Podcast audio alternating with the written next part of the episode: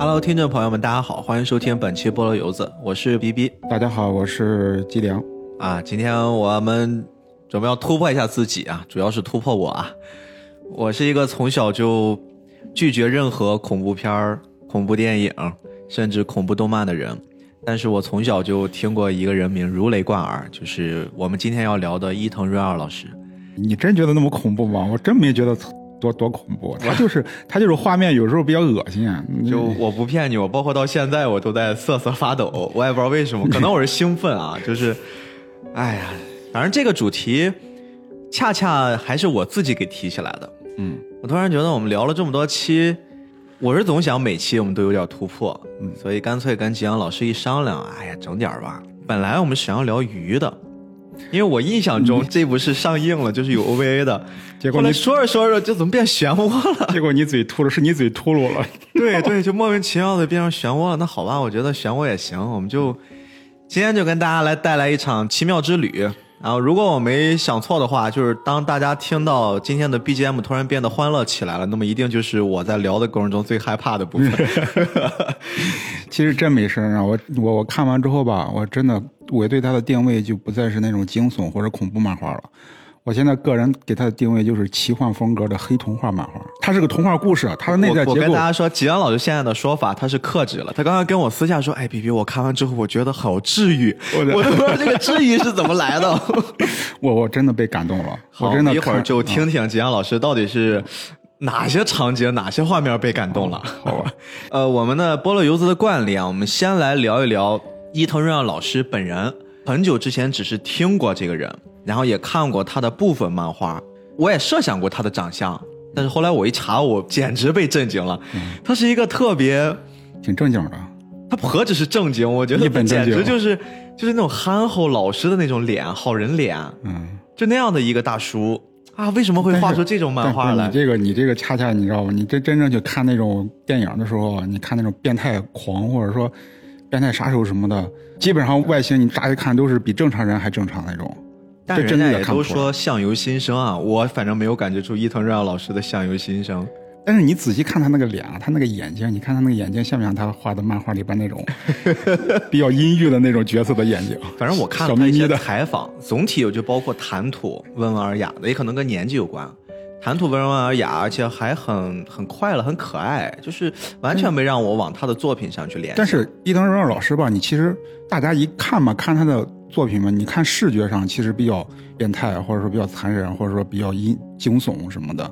但是你真正读进去了，好好的去品味的话，你会发现他的内核其实特别特别的温柔嗯，啊、一点都不残忍。我先打个问号，我还是没有 get 到。等等等会儿慢慢讲，你就你就体会到了。那伊藤润二老师是一九六三年生人，他是七月三十一日的生日，他出生于日本岐阜县。最有意思的是，我查的他在画漫画之前，他曾经毕业的学校是一个跟齿模相关的，就他毕业之后先做了一段齿模的技工。这个什么是齿模呢？就是我们在牙医里面，比如说我要去查一查，我要做一下牙齿，然后我会先让你去咬一些东西，然后会做一个你口腔的那个唇齿的那个模型。嗯，他之前是做这个的，所以说我们联想一下，反正我看了他为数不多的几个漫画，包括他的动画画，还看过一点点的电影。他真的就是在他笔下所塑造那些人物的牙齿都会非常狰狞恐怖，包括有的甚至直接从牙齿上我们延伸，比如说。呃，螺丝钉，比如说那种舌头里面的那种牙齿的那种锥子状的那种感觉啊他，牙齿画的确实好像挺挺细致的。我我想起那个对漩涡里边那有一期那个蜗牛人那那那 那一期有一个哥们儿好像第二个变蜗牛人那个。爬到窗户玻璃上，嗯然后从玻璃里边往外看，他那个牙大牙齿，然后他已经彻底变异，就剩就剩上颚那个牙齿一排还在，然后那个大牙齿，我看画的还挺细的。所以一定是有关系的。他熟知人人类的这个牙齿结构。从他的这个生平上，他后来是成为了漫画家，也是有原因的。因为他小时候呀，经常会梦到梅图一雄老师，就是一个也是日本早期的著名的恐怖漫画家。他当时画了一个作品叫《灵蛇》，里面其中有一个蟒蛇少女。他当时做梦的时候，经常会梦到这个人，然后反反复复的，他又很喜欢看这种恐怖漫画。他就觉得我以后应该也可以，而且当时有一段采访伊藤润二老师，他说，如果我这辈子不做漫画家，我可能会做画家、雕刻艺术家，或者做一个木工，反正就是跟现在他这种靠绘画相关的这种专业也离不开太远。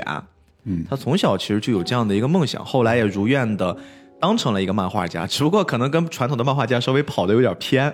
他做的是一个相对比较另类的，就是大部分人可能也不能说看的比较少，其实看伊藤润二老师的人特别多。他其实伊藤润二老师现在画这东西吧，他吃亏在哪儿？他到现在为止没有那种大长篇，哎，他一般都是以中篇、短篇短篇或者中长篇为主，量最大的可能也就是像漩涡这种，已经算体量比较大的了，就是啊发行到什么三卷本的人啊三卷本单行本、三卷本这种，已经算比较长的了。对，但他如果你想想，他如果画像《龙珠》那种有一个大大的题材，他一直画画成一种二十卷或者说三十卷的那种，他一定会被大家所熟知的啊。但是你说恐怖题材如果画成长篇的话，对于创作者本身是一个挑战。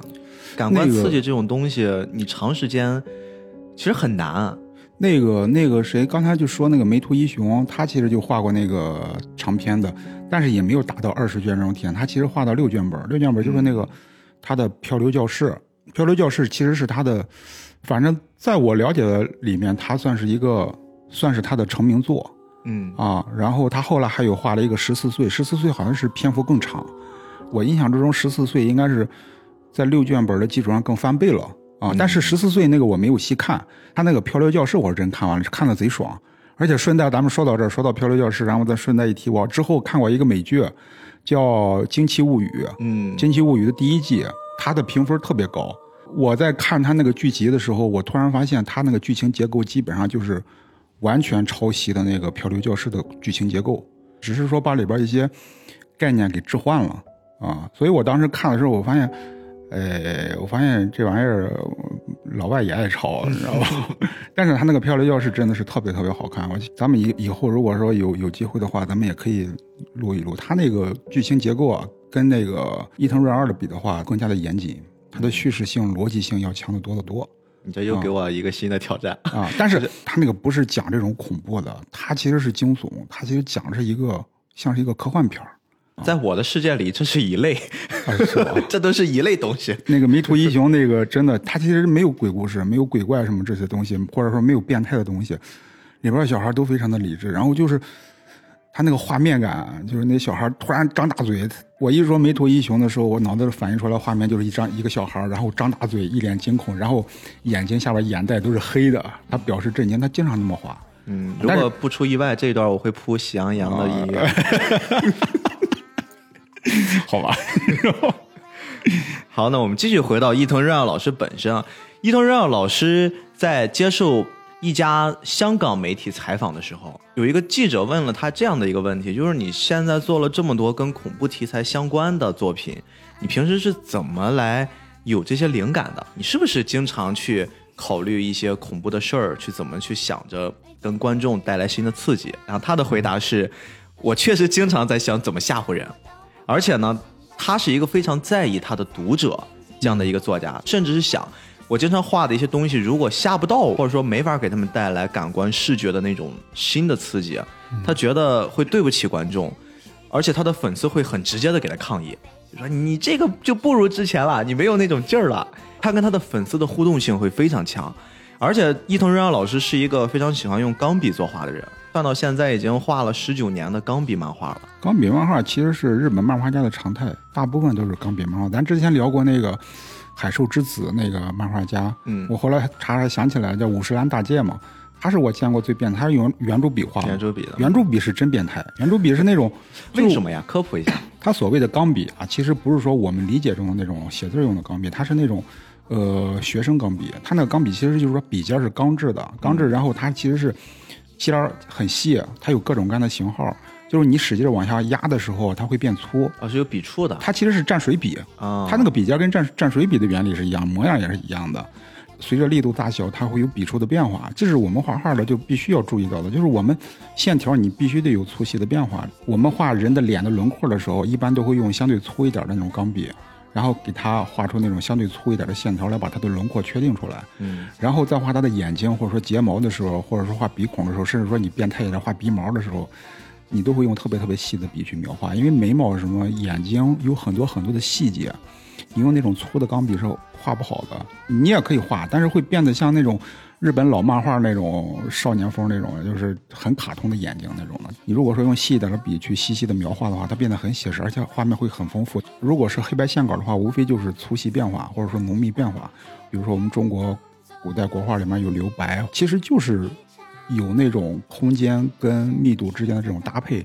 会显得画面更丰富。其实线条用钢笔有压感，就像我们现在画画都用那种 Wacom 那个手绘板，压压杆笔，其实也是这个原理，就是压杆，它会随着你力度大小，它会有粗细的变化，其实就是让线条更丰富一些。但是圆珠笔是没变化，你使多大劲儿，它都是那么粗，一点变化都没有。所以你看那个五十岚大街那个那个那个画面的时候，你会发现特别特别的独特，就是它没有粗细变化。它这种怪异的喜好吧，其实会。给它那个画面增加很多的，就是风格化的东西。但是大部分漫画家一般都会用钢笔尖儿。咱们之前聊的像井上雄彦、松本大洋，他们会用还有毛笔做过画。呃，毛笔的难度是在哪儿？井上雄彦最早也是他画《灌篮高手》的时候，也是用正统的钢笔。他其实井上雄彦后来用用用毛笔开始画吧，一方面是他对于古代题材，就是因为他画的这个《个浪客行》才开始用毛笔。但是他刚开始的时候也不是毛笔，刚开始的时候也是中规中矩的这种钢笔尖儿。印象之中画到那个第十卷左右的时候，才开始尝试着用毛笔，而且那时候也不是说直接用毛笔画，他都是说钢笔画一部分，然后有一些要抒发大写意的那种，比如说表达那种功夫的那些动武打那些动作的时候，他有可能会用毛笔来来来画，这样子会把那种意境延伸出来，给释放出来，因为。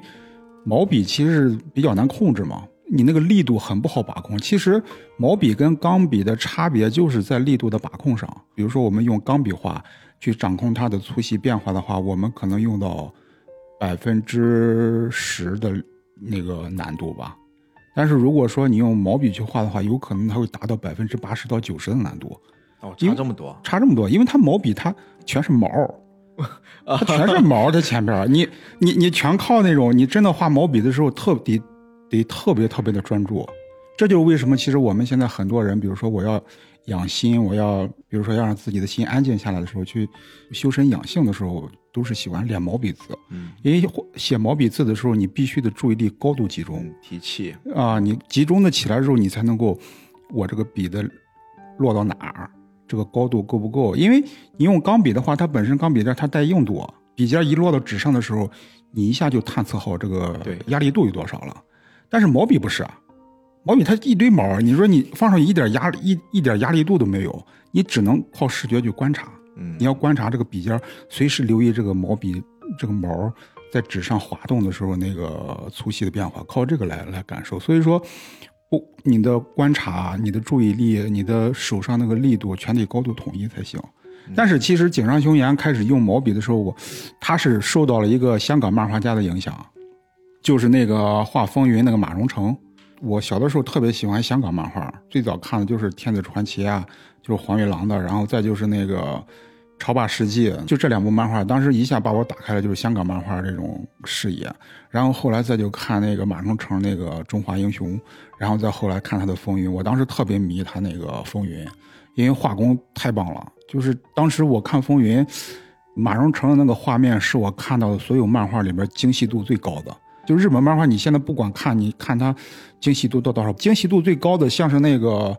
咱们之前讲那个阿基拉那个大有克洋，他的漫画其实就是精细度，我们认为特别高的，但是远远不及马荣成早期画的风云的精细度，就是他的钢笔线稿那个精细度。而且香港漫画有一个特别变态的地方，他们经常画那种武侠题材的嘛。我当时印象最深就是有一个有一张画面是，呃，一个敌人然后打那个步惊云，然后一掌从那个亭子上拍下来，亭子肯定是瓦片的嘛，瓦片碎了，然后亭子上有很多碎草。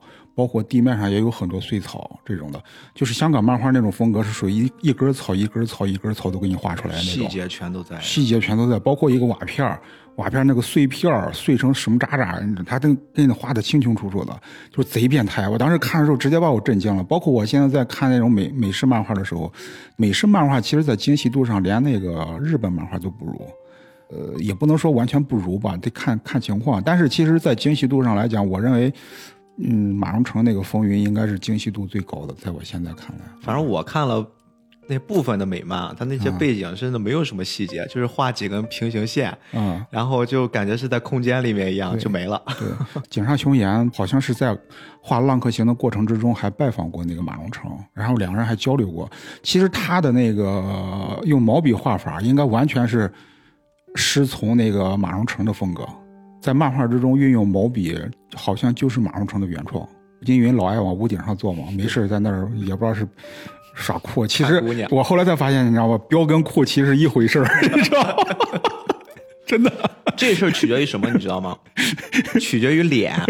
如果长得帅，你在那地方彪，你就是酷，是吧？你长得如果是普普通通，甚至是普普通通以下，你在那摆，你就是彪。不是小时候真的，我一看步惊云没事坐在屋顶上，然后在那在夕阳下，然后他那个斗篷经常会 甩得很厉害，然后马上成经常拿毛笔一刷一个边缘就出来，特别酷。后来一寻思，我操！你想想，那张脸如果啪一转过来是张奇遇的脸，还是奇遇的 万老师出自的那个奇遇的那张脸，井上雄彦真的，我觉得他这方面真是发挥的淋漓尽致。就是他用了一段时间之后，他毛笔用的越来越顺，之后所有的人物、所有的角色全部用毛笔。然后我们看背景的时候，背景其实是助手画的，助手可能还是用钢笔。但是我后来看马井上雄彦画那个毛笔画那些人物的时候，我突然有一段好像应该看到第二十一卷的时候，我突然间产生一种恍惚的感觉。然后我就在想，这种恍惚的感觉是是因为什么发生的？然后我就联系到中国的连环画了，就是我看他有一些画面的时候，就是他用毛笔画的时候，我应该是潜意识联系到了我当时看买的那个中国国内有一套连环漫画，就是讲《水浒传》的，因为他那个连环画里边基本上汇聚了我们今天看到的大部分的大师，当时都是一些青年人。其实他们这些青年艺术家画这个连环画，就跟我们现在画漫画一样，他们是一种风潮，而且画这个很来钱。一本小人书都会有一个作者，基本上我们现在看到的所有国画大师在那部小人书里边都囊括了。我现在一下子想不起来那个名字是什么了，好像戴敦邦里边也有，然后还有一个叫石大卫的。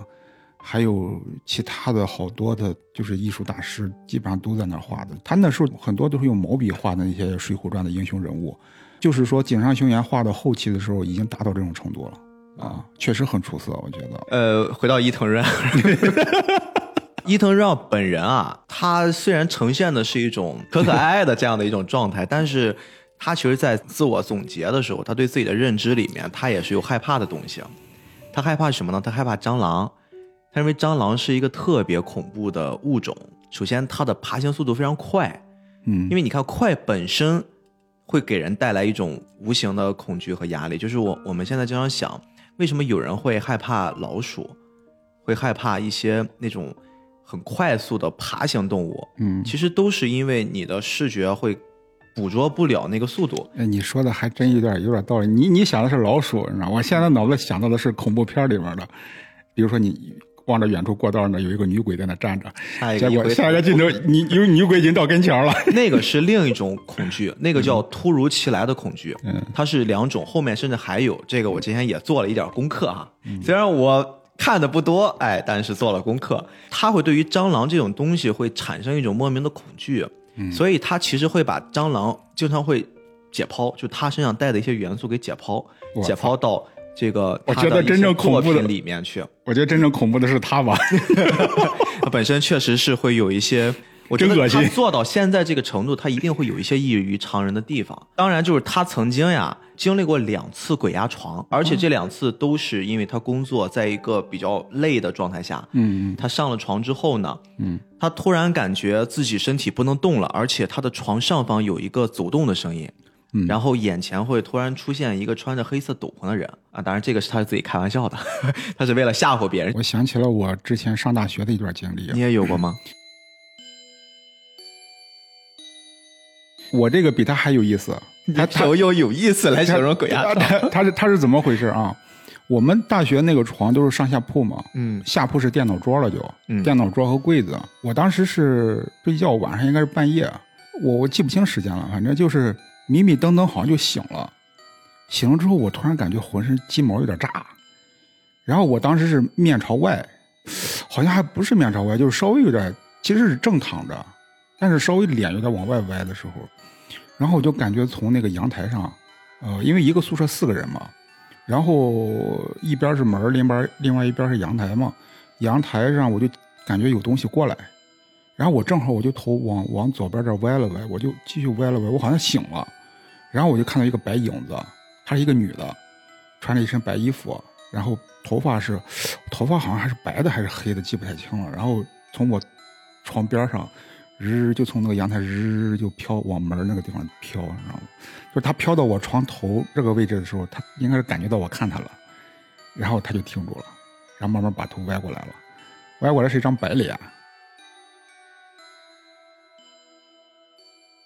然后慢慢的他的眼睛，两两个眼睛和一个嘴就慢慢就变成一条黑缝了，就是有一条黑缝，然后慢慢就裂开了。天哪，啊你没有我当时我鸡皮疙瘩就炸了，然后我当时看了之后，就是那种感觉很奇怪，你不知道是醒了还是睡着了。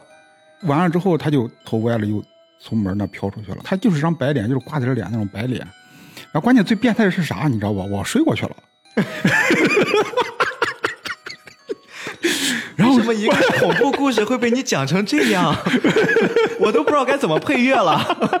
然后我睡过去了，然后后来第二天醒了，哎，我想起这个事儿来，我跟我跟我那同床的宿同同学讲，哎，哎，我现在想不起来到底是睡了到底，我真的不确定到底是真梦见了，还是做梦梦见的，还是真看见了，应该不是真看见吧？我不知道，关键我睡着了，我也不知道我怎么可能会睡着呢，可能太困了，你知道吗？吉良老师心也是大呀。你看，通过这段聊天，会发现伊藤润二老师这个人真的跟至少跟我们看到他作品所想象出来的那个作者是完全不一样的。他真的就在我看到他的许多采访里面，不管是日版的日式采访还是中国的采访，他全部都很喜欢去跟采访的那个人去产生一些互动，而不是一个我们看到之前聊的大部分其他的漫画家相对闷骚、相对沉稳。他是一个很轻快，会很喜欢说着说着就会把采访者逗笑的这么一个人，所以我会很难联想这样的一个人和他的作品的一种关系，就会很好奇他到底在创作这个作品的时候，他是一种什么样子。我终于在很多很多他的采访的文字背书里面，我找到了这样的一句话，他说，随着他的年龄增加，他整个人会变得开朗了很多。他年轻的时候刚开始画漫画。他其实内心还是相对孤僻和阴郁的。那长大之后呢，他会慢慢的试着把他的孤独映射到他的作品里面，然后他会发现他自己就会变得温柔很多了。嗯，他自己的原话是这样子。那就说明我看看对了。真的，我看这个漫画之后，我刚开始看吧，咱们看都感觉到是视觉上的变态、扭曲和那种惊悚的冲击力。但是你真正往里看的时候，它的主题其实真的是特别特别特别的温柔。真的温柔到让你感动。我后来看到那段时候，看到最后结尾那段时候，就是我真正想明白了秀一的时候，这说句煽情的话，眼眶都有点湿润了。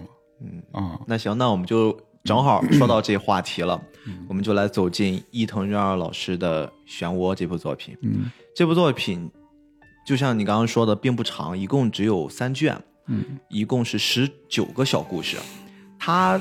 更像是一个一个小的单元剧，但是你整体来看的话，它每一个故事还都是有联系的，到最后形成了一个很完整的体系。就在这样一个大的体系之下，其实讲了一个大的故事。哎，我可以先泛泛的讲一下我整个对它整体的感受。可以，啊可以。其实我刚开始看的时候吧，我把它跟那个克苏鲁神话给联系起来了。它的这种莫名其妙，跟克苏鲁那种。莫可名状，讲克苏鲁的时候，经常讲用一个词，就是，呃，莫可名状的恐怖。其实，呃，伊藤润二老师画的这个漩涡，或者说他其他其他的那些题材的时候，用的词应该是莫名其妙。它其实是两个比较接近的概念。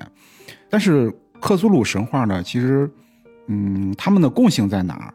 就它不像我们之前看的那些恐怖题材，都是一个鬼怪出来，一个具体的鬼怪来吓人。它是是一种状态。或者说像是一种意识，或者说像是一种很抽象的一种思维，变成了怪物。比如说这种抽象变态的思维本身就是这种怪物营造的。我听过一种说法，形容伊藤润二的作品啊，就是说他里面所画的那个世界是把抽象的东西具象化。对，他是这么给形容的。其实那个克苏鲁神话也有点这个感觉，因为它其实是，呃，里边那些经常表现的，它不是说我碰到这个怪物直观的给我多大的伤害，而是在我慢慢开始追查这个怪物的过程之中，莫名其妙就会产生一种恐惧心理。比如说，我看到有有一篇，就这个主人公他是一个作家还是什么什么艺术家的，然后他就看到他这个镇子里面有有一间黑色的塔，黑色的建筑，然后他就去探查，在探查这个过程中，就是莫名其妙这个环境就好像有一种恐怖感给你压过来。而其实洛夫克拉夫特他其实最出色的地方就在于这部分的营造。其实你真正如果说拍成电影，或者说你看的时候视觉上的时候，它其实没有任何恐怖。你看到的有可能只是主人公在跟一两个警察在那交谈。但是你看那个洛夫克拉夫特的原文的时候，你会发现他用文字去叙述的时候，他会叙述很多很多，就是他用文字和文字这种堆积本身产生的这种压迫感来震撼你的心。他是用这种方式来营造这种恐怖感，其实跟那个伊藤润二很像，但是伊藤润二跟他有差别。我觉得这也是东方跟西方的一个差别。伊藤润二的作品呢，他在莫名其妙的内核里面，他其实是抒情的，他很温暖。但是那个克苏鲁神话真是从外到里透着一种满满的恶意，就一点希望都没有。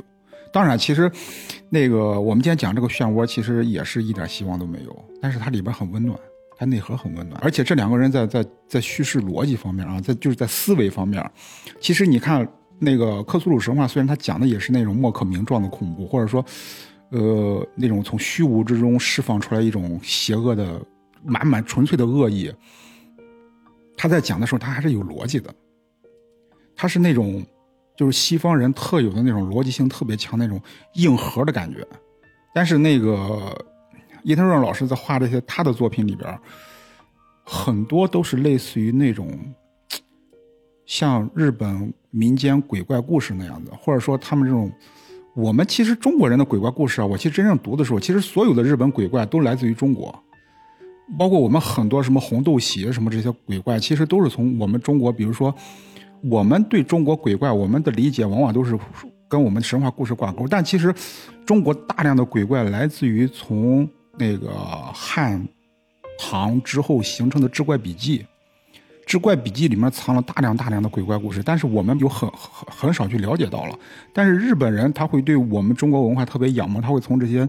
志怪笔记里面吸收很多很多有意思的东西，然后把它提炼出来，变成他们日本的鬼怪，就是他们的百鬼夜行什么。其实在中国都有原型，包括那个飞头蛮，其实就是我们中国南方原来有一种降头师的这种工作，其实都是有有有关系的。日本那个著名的妖怪志，对我们其实我们中国吧，我们在讲的时候吧，其实讲的是有头有尾的，有条理的。我觉得其实你真正看中国的东西，它其实理性特别强，但是不像那种日本鬼，你会日本鬼怪，你会发现他们变得莫名其妙。他没头没尾就出现这么个怪东西。伊藤润二老师他画这个他的作品里面，就是尤其是这个漩涡时，你会发现他在表现的时候有很多也是莫名其妙的。但是真正你去看的时候，我们今天慢慢讲的我，大家我会透过这些现象慢慢跟大家讲，他其实本质在讲什么，挺有意思的。漩涡这个作品到底讲了个什么？我们用最简单的话来给它概括一下。呃，故事发生在一个不是现实存在的一个小镇——黑窝镇。黑窝镇，在这个镇上呢，我们的女主舞蹈同惠。是一个在目前看来，整个作品里面属于蛮漂亮的一个角色，一个长发的少女。她呢有一个男朋友叫秀一，这个秀一基本上一出来，就是大家会对她的评价就是半神秀一。他整个在这个很恐怖、很怪诞的小镇里面所扮演的是一个随时都在害怕，但是他总能帮助女主去躲避一些危险的这么一个角色。他确实是最理性的。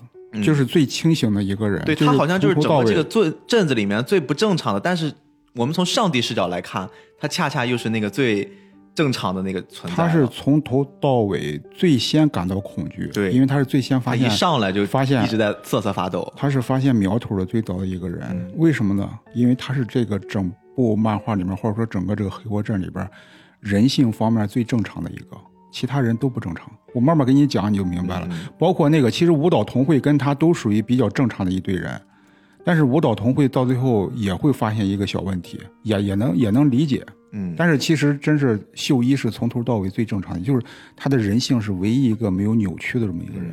然后在这个小镇呢，同会他有一对父母，还有一个姐姐，还有一个弟弟，他是这样五口之家。嗯，在他的生活的这个小镇里面，表姐应该是表姐对怀孕的那个嘛啊，在这个故事开始之前，其实是秀一的父亲突然表现的就非常不正常，他会蹲在脚上，非常痴迷一种螺旋状的，就像漩涡结构一样的这些物品。首先，他会很喜欢墙角里面的蜗牛，嗯会在那儿一直研究。秀一那个时候就已经发现不对劲儿了，慢慢的，这个村子开始都会莫名其妙的出现一些漩涡状的痕迹。嗯，比如说河里的水会出现奇奇怪怪的漩涡形状，有时候天空呢也会出现漩涡形状，甚至慢慢的会发展到整个墙壁，他们做的一些陶器上面都会出现莫名其妙的漩涡状的东西，而且随着漩涡的数量越来越多，这个镇上发生了各种离奇的诡异的事儿。刚开始还没有这么明显吧？红慧的父亲不是做陶艺吗？但是他那个时候也开始会弄那个陶艺上会出现一些奇怪的漩涡了。随着这个镇子出现的这种诡异的事情越来越多，发生了特别特别多离奇的故事，比如说，呃，人会慢慢的变成一只蜗牛，人这个镇子会被蚊子稀释到，大家都变成像干尸一样的存在。那这个镇子会被莫名的天气给攻击，导致整个村子都毁灭。总之，一系列诡异的事情结束之后呢，村子死亡率会越来越高。秀一和童慧两个人呢，他们原本想逃离，后来因为一些事情，他们不得不面对这个镇子去探寻真相。真相呢，其实是埋藏在童慧家旁边的那个蜻蜓池里。对，表面上看起来是一个池塘，但其实有一天，等这个池水枯竭的时候，发现底下别有洞天。它是一个螺旋状的结构，然后深入下去之后，里面充满了各种扭曲的人类和一个巨大的像蜗牛壳一样的一个它里边应该有机生命体吗？那是个，它其实也不是，你说不清楚，它像是一个古代遗迹，一看是个人工它应该是人工，你可以把它理解为像外星文明留下来的对对一个科技一样，它应该是一个上古时代，或者说一个一个也不知名的那么一个时代，可能是它不像人类留下来，它像是外星外星文明留下这么一个奇怪的东西，就是它会非常不合时宜的出现在两个人面前，而且此时黑窝镇基本上所有的原住居民都已经死的差不多了，这是一个很古代留下的一个传说了，就是说，都死光了嘛。，对，就这个诡异的现象并不是第一次发生在这个镇子。它是个轮回。对，在非常非常多年前，其实也发生过，因为种种迹象表明啊，很多很多年前其实也发生过。但是为什么说这东西没有流传下来？就是因为经历过这件事儿的人，那一批人全部都没了，全部都死了。那导致说这个故事的结局并不是一个 happy ending，或者说我们也可以理解它像是个 happy ending。经历这一场灾难的整个镇子的居民还是无一幸免，但是最后秀一和童慧两个人紧紧的相拥，死在了这个神秘的遗迹底下。嗯，这个故事就这样结束了。就这样听起来还是相对普通，但是呢，它每一个故事其实都非常的精彩，非常的充满想象。我最早看的时候看漩涡这个也是在还是在大学的时候看的。我当时看到最后结尾的时候吧，我突然感觉有点泄气。我觉得按照他这个逻辑应该更升华，但是到最后发现像是一个古代外星人留下来的一个文明遗迹式的东西，我还有点失望。就感觉跟你解释了，是？对他一下把它给落实了。但是现在我这两天我重新又看了一遍的时候，我才突然发现，呃，他其实是在讲一个宿命论。它整个这个过程，其实古代遗迹或者说遗址，它只是一个一个设定，这个设定其实背后是宿命，它只是用漩涡这么一个遗址来隐喻人类的宿命。它其实很悲伤，它这个结尾我真正看明白的时候，突然感觉很悲伤、很悲哀。但是也感到温暖，温暖在哪？就是最后结尾那段，就是秀一跟童慧两个人相拥而眠的那一刻，就是人类的安眠。真的，我觉得这个地方也是让我特别感动的地方。他也体会到了这种悲哀，就他把这种悲哀用这种特别唯美的方式。我真的，我现在看的时候，我一点觉得不恐怖，我真的觉得特别唯美、特别浪漫、特别温馨。真的可能没那么多时间，但是如果有时间的话，我真的。呃，特别的有强烈的愿望，就是一个一个单拎出来，一个一个的挨个给它细分细这样吧分析。，你最喜欢的部分和我最喜欢的部分，我们跟啊观众们去聊一聊，咱们可以展开去聊一聊。可以，呃，吉阳老师先说吧，就是在这十九个小故事里面，呃，对你印象最深的都有哪一些？我的印象都挺深的。它其实真正精彩的部分吧，都在都在前边的这十二个到十三个都特别精彩，因为他这个故事结构是怎么回事啊？大家看的时候吧，可能会觉得有点散，但是他每一个单篇每一个单篇，其实他都在讲一种人性，他讲一种人性的扭曲。因为我们人吧，你真正客观来讲，我们都是病人，我们没有正常人，大部分都是带病的，只是说这种病被控制在可控还是不可控的状态。我们真的身体生病或者说精神出问题，那已经到了不可控的程度了。但是其实我们都是带病体啊。比如说我先讲那个他父亲秀一的父亲，不是沉迷那种蜗牛啊，或者说这种这种螺旋状的东西，螺旋状的东西特别痴迷嘛。他一开始收藏衣服，衣服上带花带这种螺旋纹的，喜欢收藏这种带螺旋状的艺术品。然后到后来发展到就是童慧再去拜访秀一的时候，他父亲秀一的父亲跟那个童慧的父亲两个人关系特别好嘛。然后童慧的父亲其实是一个手艺，他是个做陶艺的。秀一的父亲就跟那个童慧的父亲订了一些那个好像是带螺旋的这些陶器。然后童慧的父亲费了半天劲做好了，让童慧女主角去送到这个秀一家里边去。当时其实秀一的父亲已经病入膏肓了，他直接就。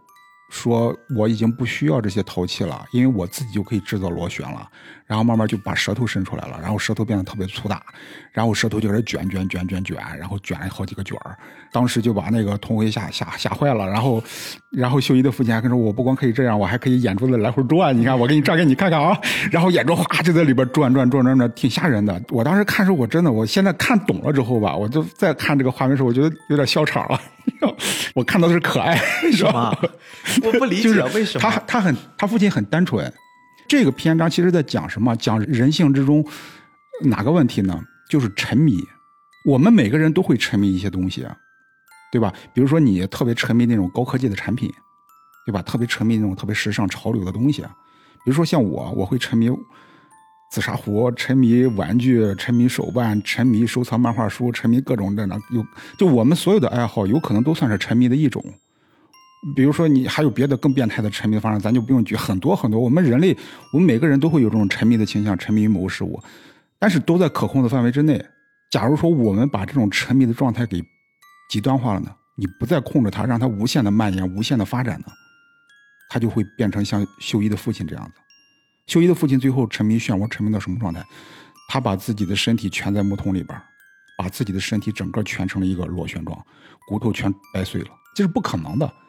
那么就是大家看的时候，你会觉得视觉很恐怖，但真正想明白的时候，你会发现，为什么我给它定义是个黑童话呢？它其实是个童话结构，给它加上一个黑字，是因为它的表现形式上来讲，相对来讲比较黑暗一点但它的内核其实跟我们小时候看的童话故事内核是一样的，它是一个童心演绎出来的东西，是一个好奇心带来的创造力延伸释放出来这么一个概念。人的身体是不可能做成漩涡状的，但是你可以通过这个故事，你明显感到就是他其实，曾润老师其实是在，他是在警告我们，或者说在劝告我们，你可以沉迷，但不要沉迷进去，因为你沉迷到极端，它就会变成扭曲的东西。扭曲其实就是螺旋，扭曲其实就是漩涡。它其实整个这个故事，整个这个主题，都在讲人性某些特征扭曲之后变成漩涡状。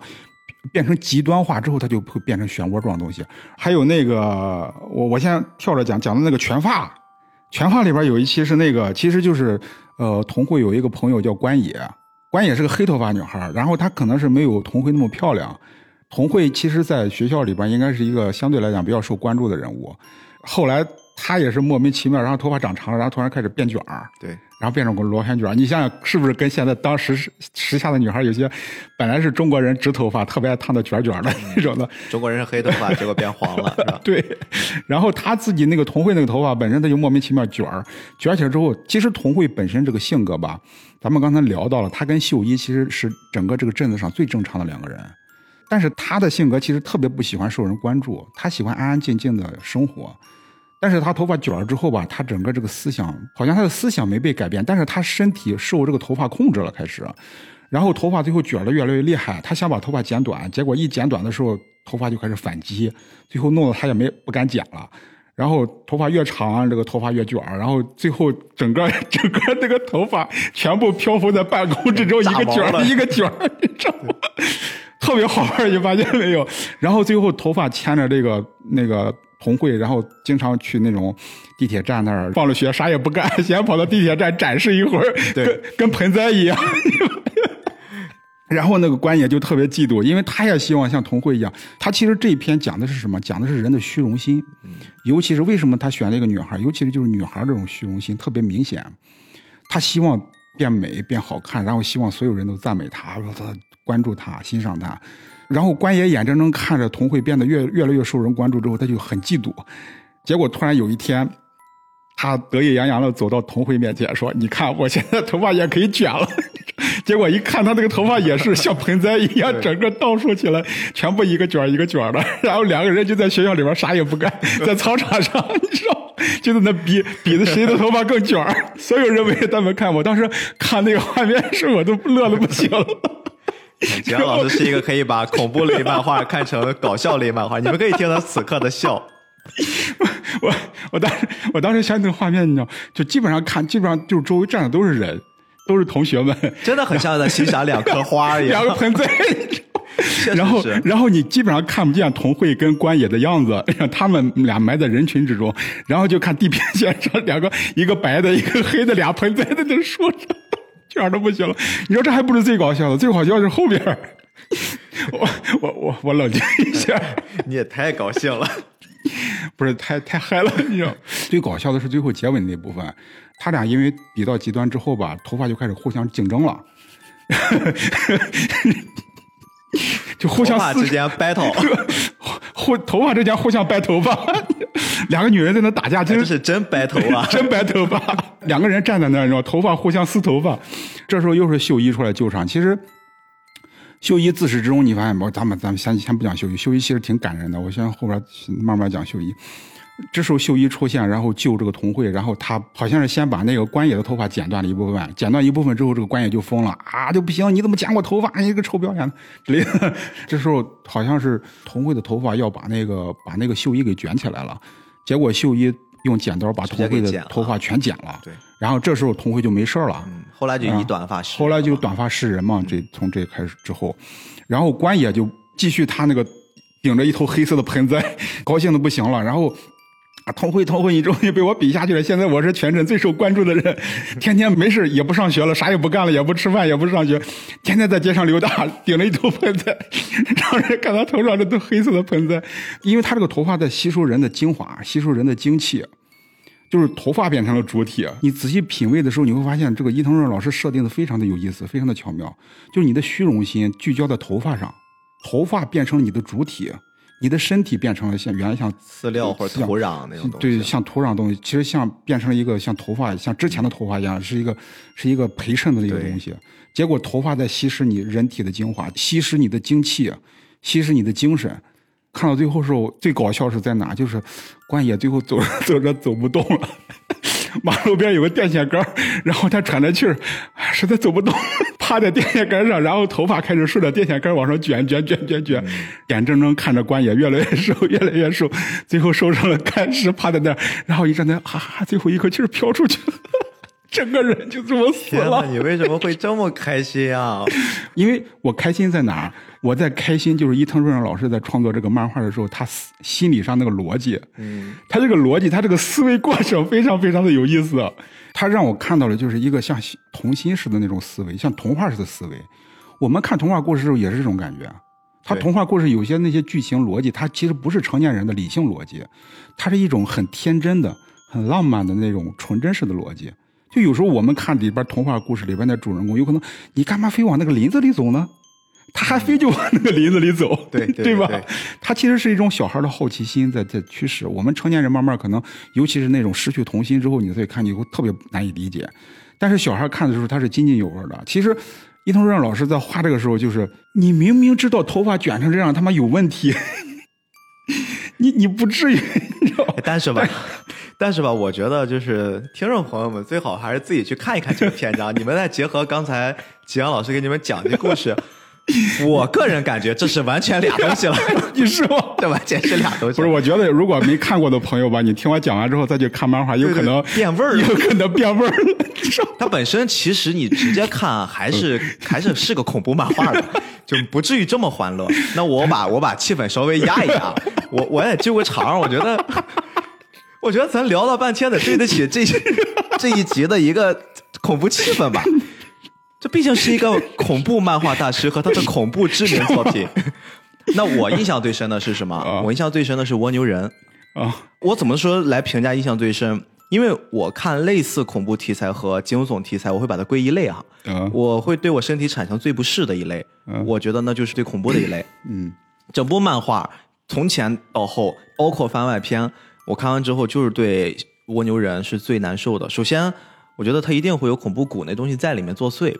这个蜗牛人讲了个什么故事啊？同岁他们班有一男孩这个男孩呢，只有在下雪下雨的时候他才出现，才上才上学，才来上学，而且老迟到。对，就这么一个人，胖乎乎的。嗯。然后呢，今天下雨了。嗯。他这个同学果然出现了，而且也是迟到的方式，身上淋得湿乎乎的，但是他明显就会很享受这种状态，嗯，来班里面坐下。而且这个男孩他的性格是相对来说比较内向、比较软弱的，所以说经常会受到他们班里同学的欺负，就是有校园霸凌，班里其他人还并不是会站出来维护他，就就这么一个环境。你为什么又笑起来了？我想起来，后来欺负他这个人最后跟他交配了。啊，不要不要，觉得啊，然后然后把这个故事氛围给说好。然后这个同学那天来呢，一开始没有表现出特别夸张的一个变化。哦。但是最近几天黑窝镇比较怪，黑窝镇最近连着下雨，所以说连着下雨代表这小孩他 他就在连着上学，就跟逼他来一样。就逼着他来，每天都要上学来打卡。好，这孩子第二天来，他就跟第一天有点不一样了。漫画上你明显能感觉这孩子的后背，他本身就是胖胖胖嘟嘟的那种身体。对，他的后背开始鼓起小块儿。对，因为本身他就不起眼儿，也不太跟人交流，大家只是哎发现了，但是并不是会很在意。他一开始前边吧，他就是欺负他那个同学，我忘叫什么名。这一篇的主人公是那个胖胖那个小胖的那个小男孩，叫片山。呃，片山呢，他其实前面有一段就是欺负他那个男孩吧，就是甚至于怎么欺负他，把他衣服都扒光了。对，让他在走廊里面，走廊里边，把他衣服扒光的时候，就发现他的身体上有一个螺旋状的螺纹啊印记。那时候还只是说一个，但那时候没有隆起。对，所以说他每天都下雨，他每天来打卡，他的背部隆起的越来越大了，直到有一天。这个小男孩来到班里的时候，不再是像我们正常人类这样四肢走进来，而是整个人趴在地上。这块就是我会突然不适，因为伊藤润二用的这个漫画书的分页也很夸张，他正好就是在你翻页的之前会给你做一个铺垫，对，就非常像是在看恐怖故事。对，我前面先给你来一个恐怖之前的寂静。对，哇，就是。你明明知道后面，对你明明知道后面就是恐怖来了，高高能预警。但是你前面那一页你是完全看不出接下来会发生什么事儿的。对。然后那个漫画书一翻，后面他整个人就像一个巨大的蜗牛一样爬进来。对。而且你大家都知道蜗牛的那个状态，小时候我们看可能会觉得可可爱的，但是它是黏糊糊的。但你把这东西放大十倍、二十倍，变成一个人这么大了之后，那种不适感立马就出现了。哇！我当时就不行了。这个时候他们班里的同学表现是什么呢？就 你你知道你让我看到这个地方的时候，我就感觉后背痒痒的好爽啊！我就看到他们班里那些同学表现的就很不正常，这就是你说的这个镇里面大部分人都是不正常的。他们是惊讶，惊讶之后呢，他们并没有像我们正常人看到这种怪物的出现那种就是落荒而逃，或者说我们赶紧去想办法解决这事儿。嗯，他们就是站起来惊慌，然后继续围观他，围观他，然后还跟他对话。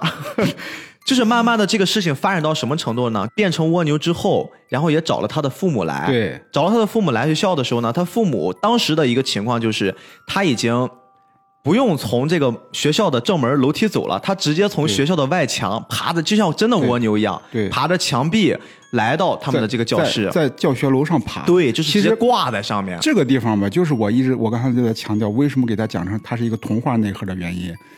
我们正常人，你发现真他妈的一个人，我的孩子变成蜗牛趴在这儿，第一反应就是他妈报警啊！你这玩意儿疯了，就是我一定要解决这事儿。你他妈怪物吗？这他父母一看，这他妈不是我孩子。他首先看到那个大蜗牛，他说这不是我孩子，然后走了。这个我特别不理解他的父母。后来看完之后说这不是我孩子走了，这不还不是最变态的？你说后面还变对态？，最变态的就来了，就走了之后，学校怎么处理呢？给他弄了一笼子，然后像养小动物一样，把这个变成蜗牛的同学给养起来了。养着了。然后女学生童慧跟她的女同学有时候还没事浇点水。对，因为这个蜗牛必须要保持身体的湿润嘛。嗯我如果不保持湿润的话，我就会死。而且他之前其实给这个角色已经铺垫了，他只有在下雨的时候才会出现嘛。嗯但是连着几天下雨，这个同学变成了蜗牛之后，后来就雨停了。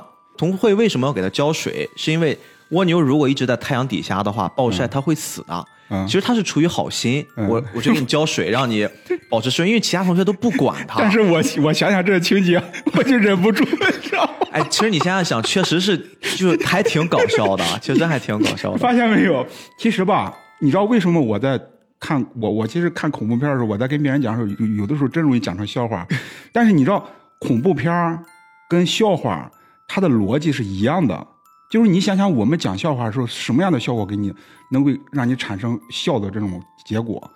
就是两个风马牛不相及的东西，咣一下撞一块了。你想想，所有的笑话都是这个结果。甚至啊，甚至是我之前看脱口秀他们说的，啊脱口秀怎么能给别人带来快乐？嗯我给你讲一个我的糗事儿，我的惨事儿，对，就是然后别人听了我很惨，对对你就开心，确实是这样子。但是还有一个问题就是，切入的角度不一样。对你想想，对对对恐怖片它的角度是，它也是，就是我前面这个是这样一个概念的东西，啪一下给你一个翻转，只是说视觉上给你吓人的那种冲击，但它的内核、它的结构跟笑话是一样的。你没你听没听过一个段子啊？就是、嗯也不算段子，现在我觉得很多人都用这句话了。嗯，就是你今天怎么那么不开心？说出来给我们开心开心，这不就是这个就不就是这回事儿吗？就是把快乐建立在别人的痛苦之上。有时候我们觉得很残忍，但是它真的就是这个样子。它是这样子，就是对你比如说你在下雪的时候，地上结冰了，你走着咣一脚摔那儿，摔的他妈四仰八叉的然，后哎，刚好你头顶有个摄像头录下了这一切。你摔的那他妈疼的不行，别人看了真他妈能笑。是是是，就当然这个事儿我们是刨除了那些同情心之外啊，我们啊纯是从一个上帝视角来解读这个东西啊，对并不是说我们在路上看到一个人，我们不就扶，我们在边上笑的，这是两回事儿，大家不要误解。那我们接着回到蜗牛人这个故事。这个小蜗牛被养起来，这个大蜗牛啊被养起来之后，只有童慧经常和他的朋友去给他浇点水，就欺负他的那个男生又来了。我觉得真的是很贱啊，他这种行为。他跑到这蜗牛这儿就继续去嘲讽他，而且他没事还拿棍儿戳对，，就是他他这个嘲讽已经还是上升到我觉得就是像校园霸凌的这种程度了。嗯即使不是人了，我还是依然要去执行我的这种纯粹的。他他其实你你看这个人物的时候啊，他其实还不是属于那种校园恶霸级的，校园恶霸就是那种班里的捣蛋鬼，捣蛋鬼，他不像是一个那种不良少年级的。对对对对对不良少年级的他不会干这种事儿的。你想想，你把那个樱木花道放这里边儿，你把那个 浦畔幽助放这里边儿，你知道吧？他干不出这种事儿。对啊，所以他其实就是个捣蛋鬼。是他最后也遭到报应了。他发现他的身体也开始变异，最后呢，这伙计也变成了一个蜗牛，而且更搞笑的是，搞笑就是这个学校，哎，我我也开始用搞笑了，为什么？好奇怪啊！更惨的是，就这个变成蜗牛的，曾经欺负小男孩的这个人，嗯，也被关到了那个笼子里。对，蜗牛本身的这种状态就是两个人被关在一起了，这个在狭小的空间里面，他们逐渐越走越近，越走越近，最后两只大蜗牛就水乳交融，就开始交配了。就这个地方，我说实话，现在虽然吉阳老师笑的四仰八叉的，但是我当时看的就非常不适。然后不但交配，他们有一天挖着一个坑从这个笼子逃走了，就地上会明显的有两条湿湿的这种逃走的痕迹。顺着这个逃走的痕迹，同学和老师一起找到了他们，发现他们两个人有了爱的结晶，就在坑里产了一堆卵。非常非常的恶心，那块儿真的很恶心。关键关键他那个老师带着学生去找到这堆卵的老师，还各种踩。对他们老师就很变态，就是感觉是我让你们交配，我让你们产卵，然后把那些卵全部都给踩碎了，碎了就变成像像一锅就是那个鸡蛋鸡蛋被把壳打碎了那种状态我得，收敛收敛。就全部都变成那种很黏糊状的东西啊。后来这个老师也遭到报应了，对变成蜗牛。这个老师也变成蜗牛了，就他很像是一种一种病毒，就是可以传染的，就人传人的这种这种病毒一样。其实我笑在哪儿？我也是个画画的嘛，就是我在想，假如就以创作者的心态，我就想象伊藤润老师在想这个情节的时候，他这个脑子那个逻辑、那个思维，我就觉得他画的时候 一边画一边在那嘿嘿笑。哎，他会不会想到的是，我这个东西我画的很猎奇，画风很恐怖，我把你吓到了，我就开心了。不是，他其实本身这种思维啊，我觉得我们正常人吧，其实很难想到这种逻辑。你想想，两个大男人变成了蜗牛，然后交配生一堆小孩子，我操！这他妈 确实是，就哎，我本来想 就挺是恶搞的。我本来想通过这篇就是就往回找吧一下，就让大家听到这儿觉得有那么一丝丝恐怖的气氛。而且我感觉我们俩怎么一说完，大家如果再去看，感觉还不是这么回事儿。就是你们相信我们《漩涡》这部作品看完还真的是很恐怖，就不是我们现在讲这样，我们完全跑偏了。他其实你看这篇他在讲什么？片山这个人的性格有什么问题？迟钝。你看捣蛋鬼欺负他的时候，他一点反应没有。这个角色从头到尾没有表情变化，嗯，他是一个迟钝和麻木的状态。也就是说，其实伊藤润老师在通过这个短片在告诉我们什么呢？不要迟钝，因为他老迟到。他其实是教育那些老爱迟到的小孩子，你小心哦，你小心哦，不要变成蜗牛哦。这个代价也太大了吧？他其实真的，你你你看进去，你觉得很吓人。但是像我这种，我为什么老是笑呢？因为我是已经看透了。我现在笑是笑他的这个思维逻辑，这个内核比较好玩。他是那你你再来一个，你再来一个。我在讲那个经期盒吧，有一个男孩叫山口，山口他喜欢童慧，他是单恋，因为童慧有爱人嘛，就是秀一嘛。这个山口呢，他就是说经常跟童慧表白，就是说你不要去跟秀一这个又阴郁又没有个性的人在一块儿了，你应该跟我在一块儿，然后我们俩一块儿手拉着手出去吓人。吓人可以，他的原话就这么说的。确实这么说的。他为什么叫精气盒？因为这个山口的外号就是叫精气盒，因为他喜欢干什么？他喜欢吓唬人，比如说送个礼盒，然后礼盒里边会一打开弹出一个小丑，然后哇哇哇在那弹，就是他是恶作剧的那种啊恶作剧的那种。他喜欢这个，然后结果童慧就不喜欢他，后来明很明白的跟他说：“我不喜欢你，我有爱人，我喜欢秀一，然后你不要再来纠缠我了。”然后这个山口还不罢休，就是说你一定是没有 get 到我对你的爱，你知道吧？我要彻底的向你证明我对你的爱，我应该怎么去表现呢？然后他就搁在马路边开始琢磨呀，然后啊，我想到了，然后啪蹦出去了，然后这时候一辆车过来，咣 把他给压碎了。你为什么又给讲成这样子了？我的天哪！为因为它剧情本来就是这样子呀。你对不对？我 我没有偏离剧情，然后短压碎了之后，整个身体还被卷在那个车轮的底下整个嵌进去了啊，整个嵌进，他整个身体就扭曲了嘛。对，然后这哥们就这么就这么 game over 了。然后后来他就被埋了嘛，因为之前秀一的父亲还有秀一的母亲死之后，一火化的时候不是变成那种螺旋状的烟嘛？嗯就是大家从那以后就不开始就开始不火化了，就开始埋葬土葬，然后就把这个山口给埋葬了。埋葬了之后吧，秀一知道这个事儿之后啊，就说这个事儿没有这么简单结束，肯定还会出幺蛾子。因为按照我们之前发生的事，这事儿我们得去看看，知道吧？然后秀一拿着根木棍儿，就是没事插插吸血鬼那个那破棍儿，然后拎着去了，而且很莫名其妙的就掏出那么一棍儿来，然后带着童慧去，慢慢把那个土扒开的时候，一看那个棺材打开一个口，你知道，嘣弹开一个口，把童慧吓一跳。然后修一还跟没事人一样，没事没事，他就里边气体崩开了，应该是。你看他到现在他还用科学的方式在对他很解释这事。很理性，好像正在挖的时候，那个棺盖叭就开了，就看那个山口，这时候已经变成，就因为他身体已经嚼碎了嘛，就大家埋他之前就把他那个身体又给缝好了，就缝的还挺仔细，你知道吧？一针一线的，反正画的挺，伊藤老瑞阳老师反正画的还挺细致的，缝的很缝的很精致，就特别像那种布娃娃。然后结果山口活了，就跟中国那个以前那种僵尸一样，跳着来一蹦一跳的跳上来了。然后秀一跟头我就开始跑，我操，这是什么？结果这个山口这个僵尸，然后开始蹦的时候，因为他身体其实已经腐烂了嘛，蹦着蹦着身体就蹦断了，就下半身没了。下半身蹦断了，然后掉了。我我看到这儿，我在想，你下半身都没了，你怎么追？你不能用手这样撑着地吧？更夸张的来了，就哥们儿，哥们儿变成七星肘了。还不是形容那么简单，他就像一个缝合怪一样，他的肚脐眼之下长出了一个弹簧。他他那是后来你知道是弹簧，他之前面那个镜头 画的时候，他直接就是两个手张开，像两个翅膀一样，就感觉是翅膀拍打着地面，然后扒在半空之中开始蹦跶着飞一样。然后秀一跟童一在前面手拉着手在前面跑，最后发现他其实能蹦起来，是因为他身体里边塞了一个那个弹簧嘛，那个弹簧就是从车上掉下车祸的时候车祸的时候撞弹簧。，但是你他妈用脑子想想，这可能吗？然后哎是哈 现在你想想，他他这个设定其实也很 完全没有逻辑啊，没有逻，它其实你你你粗着一想，它里边塞个弹簧好像是合理的，但它不现实，你知道吗它不可能发生的。但是它这里边就是它就这么设定的，咱就这么说。我其实现在看明白，我就不太深究这个东西，我关键是看它的内核。它其实这一段内核，它也是讲了一个。呃，很善良、很善良的一个出发点，就是伊藤润二老师他这个所有的故事的出发点，你不管看到多么阴森、多么恐怖，他的出发点出发点非常非常的温柔。他在讲一个什么事儿？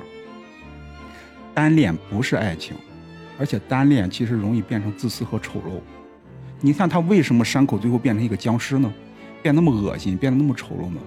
就是因为他从单恋这种状态扭曲、变态之后，就是这么丑陋。他就像僵尸一样丑陋，因为人家同辉已经有爱人了，人家对你根本就没没兴趣。我属于什么性格啊？我就我所有的事情，我必须得找到它的内在逻辑。我们所见的一切，不管你感觉它多么莫名其妙，它其实内在都有逻辑去支撑的。它但凡是存在的事情，一定有内在的原理在支撑着。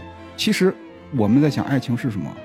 你想想，我们经常会看到我喜欢这个人，但其实爱情的本质不是你看到这个人，或者说你喜欢这个人。爱情的本质其实你跟你喜欢的这个人之间产生的这种亲密无间的这种关系，这种关系本身才是爱情。但是你单恋，它不是爱情，它跟你爱的这个人没关系，这不是爱情本身。你陷进去之后，你看山口这个为什么我刚才讲的时候很荒唐，他梆一下跳出去了，但是真有这种现象。他其实伊藤润老师设定这个桥段的时候，他是合理的。它合理在哪儿？真的有那种因为单恋一个人沉迷进去之后，他为了表现自己的爱意，他真的走极端的这种情况。他只是说山口表现的更加更加的极端而已。这种极端让你感觉很搞笑，啊，我甚至都觉得他非常直白，他非常直白，他就说我喜欢我就甭炸出来了，我也要追上你。他只是说失去了很多中间的过程。对，但是他其实最后结果就是这个。而且你想想，你单恋一个人的时候，人家对方不喜欢你的时候，你不断的去追求的时候，你整个这个人其实是很很让人瞧不上的，你尊严没有了，对不对？你最后变得就其实是就像这个僵尸一样你。看现在说的这个单恋或者说追求，现在就是大家都越来越开放了啊，包括嗯现在这种社交媒体变多了。嗯我现在在网上，特别是短视频平台啊，我逐渐发现一种现象，我追你是一种荣誉，甚至是说有一种话叫“喜欢你是我的事儿，关你屁事儿”，然后就慢慢的就是说你喜欢就去追呀、对吧？大不了会怎么怎么怎么样，嗯就会出现这种的像段子一样对于单恋的一种个人表达，嗯然后慢慢的呢又会变成现在短视频平台里面，我把我追你变成了一种牟利手段。你不要听起来这个东西是很孤傲的、很商业化的，它是真实存在的。曾经在二零二零年左右，你通过一些大数据的一些后台的数据，你会看到一个事儿啊，嗯。有一段时间会大量的出现一些剧情号，嗯，这个剧情号呢，多半都是以你现在看到的这个视角，就是我拍摄的人第一人称，嗯。我在路上偶遇了一个姑娘，这个姑娘我会把它分成每一集，我今天遇到你的第一天，今天遇到你的第二天，然后我一步一步的追到你，然后并且呢，我们逐渐相爱，甚至我们中间会发生很多很多的事儿。当然我，我不能一棒子全部打死，我说这些东西全部都是剧情号，就是我们提前排好的。嗯但是绝大多数的这类账号，它都是用了一种心理，就是我让我看的人嗯会有一种感同身受，因为你知道，对于一个漂亮的女孩儿，我们这种追求是人皆有之的。他会利用这种心情，我让你感觉前面有个漂亮姑娘，你陪着我一起，我们把她追到手。嗯我们从陌生人，我们变成恋人，嗯然后我们一步一步的让彼此的生活更多的露在观众面前。嗯啊，我在公车上遇到一个人，我在地铁里遇到一个人，我要到了电话，我们第一次吃饭，我进入到你的生活，你进入到我的生活，慢慢的我们同居，有的可能分手，有的结婚，嗯但是这些东西的绝大部分，它背后都是一个巨大的产业链和利益链，嗯。就是我最后会带货，我最后会成为一个牟利的手段去直播，嗯。我最后去打广告，嗯。其实你看，我们再回到这个事儿的本身，我为什么要用一种先是由单恋变成去追求，而且去达成了那种美好的夙愿？嗯。我会给你一种感觉，就是像这种喜欢或者我单恋一个人不用克制，你喜欢你就去主动的表达，其实他在弘扬一种这种状态。嗯。但有时候我们会发现，真正在我们的生活里面，你去追求一个人，而且你这种狂轰滥炸的去追求，其实是会给人家带来困扰的。对，就是你这个东西你不去适度，对你不去克制，而且你只是单方面的，你觉得我追求你是我的事儿，嗯，对方的感受你全然不顾，这其实是一种，我觉得回到我们刚才讲那个故事啊，它是一个，这个故事是一个很好的表达的结果对。通过你聊的这个东西，我突然联想到这件事儿，我会发现现在的互联网，它就像是一个漩涡一样，它会放大了非常非常多人性里面我们生活中我们觉得不该做，但是我觉得这东西我把它放到网上，对我无所谓，因为我不再叫我，我是随便我自己赋予了一个网名，关掉手机之后，我们谁也不认识。就是这个是我从你刚才的那个这个篇章的故事里面，我突然意识到了这样的一个东西。你发现没有？所以我刚才一直在说，伊藤润二老师的出发点其实非常非常的温柔。你像网上这些资源吧，他给你讲这些剧情号什么东西，给你讲你去追求什么，你去搭讪什么东西的。我很负责任告诉你们，你去路上搭讪的时候，有可能会成，有可能会搭讪到号，或者是怎么着的，但是不会像剧情号讲的那么唯美，那么顺利。对，就是基本上失败率在百分之九十九。我甚至更认为那些才是童话，那些故事里面所呈现的才是童话，就是它它真的不现实。它其实它其实你说到童话，因为童话在我心目中是非常美好的，但是其实我看那些吧，它表面上很美好，但是其实骨子里都是童修为，铜锈味。但是你看于腾润老师的东西，你看他画面上很刺激、很恐怖的时候，但他骨子里其实非常非常的温暖，非常的友善。他在提醒你这样做其实真的不是太好，你注意节制。其实我刚才讲了很重要一点，就是爱情是什么？爱情其实是两个人之间这种互动的关系。对，你应该去注重这种关系，而不是说我最后啊，我喜欢这个女孩，她多好看，她怎么着的，我迷恋进去了，我喜欢她的腿，我喜欢她的胸，我喜欢她的屁股，我喜欢她一颦一笑，我喜欢她冲着我抛媚眼儿，我喜欢她穿着黑丝袜儿，这些不是重点，重点是人家回不回应你。如果对方回应你，你去想一想，他回应你的出发点是不是真的愿意跟你发展下去那种回应，对对不对？这样子你们之间能够建立这种关系的话，这才是爱情的发生。如果说人家只是说你他妈个傻逼，你真的就别干了。你不要想那种什么打是情骂是爱，打是情骂是爱不是这种 不是这种措辞，对对 特别是年轻人，特别容易出现这个问题。其实我小时候，我年轻的时候也出过这个问题，知道吗？都会有。就是你在回想回想的时候，发现很幼稚嘛，嗯，很幼稚，而且弄得自己其实有的时候可能会显得没有尊严。但凡是直男型的男生，年轻的时候都会有这个问题。怎么说呢？咱也不能一棒子打死吧，也是青春的一部分。我对，嗯，所以我觉得，其实通过这一点，咱们聊到爱情了，就是说，把握好它的点在哪儿，对要有度啊要有度。嗯现在也告诉大家度在哪儿了，其实应该是好把控，更好把控。包括不光是年轻人，其实我们现在看现在看很多结了婚的又又离婚的，或者说爱情出现裂痕的，或者出现问题的，其实问题也是出在这儿。你忽略了这种关系，这种关系一个基本的条件，它就是亲密无间的。对，你不亲密了，它就没戏了。而且这东西吧，它跟你们相处一种状态很有关系。你看嗯今去年的疫情期间，嗯当疫情这事儿一过去，就是民政局一开的时候，嗯，你会发现有超多的人离婚，就是因为我们现在的生活呀，已经很少有人，很少有这么一个机会吧，能让两口子长时间待在一起。我甚至有时候在跟同事开玩笑，我说，现在在我们工作的关系里面，嗯男女同事相处的时间，有时候往往会比你跟你另一半相处的时间会长很多。确实，现在社会就面临这样的一个状态，忽然给你了一个时间，让你长期跟你的家人在一起，你说的还真是。你会发现你们之间的关系好像跟你想象的又不一样。我们正常的恋爱关系就是从相识到相恋，嗯相恋之后我们确立了关系，我们就步入婚姻殿堂。走进婚姻殿堂之后，你面对的又是柴米油盐的普通生活。嗯那这些生活里面，它注定会让你平淡，而且注定在平淡的过程之中会发生争吵。只要把任何东西变成生活，你会发现，嗯生活中没有那么多惊喜，生活中也没有那么多浪漫，它更多的是柴米油盐和琐碎的小事儿，一定会有争执摩擦。那你能不能包容对方？你能不能接受他的缺点？这个其实反而就在疫情期间就疯狂的浮现上，所以说当时民政局会有超多的离婚，这个我觉得是一种很就摆在我们面前的社会现象。你当年的那些追求，你当年的那些海誓山盟，真的在一勺盐、一碗醋的面前，嗯，可能真的荡然无存。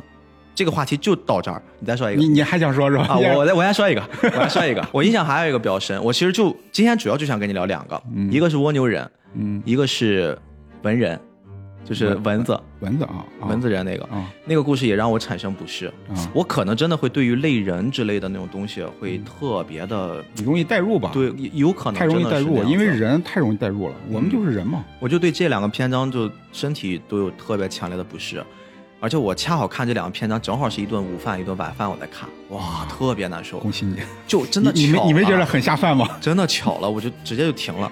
这个故事讲了个什么呢？就是我们刚才聊了同会的有一个表姐啊，嗯。表姐怀孕了，嗯。他们黑窝是有一个有且只有一家医院，是一个很大的综合性医院。嗯。表姐怀孕了，住在那个医院里面，而且那个阶段呢，医院里面或者整个小镇吧，都会有蚊子来骚扰。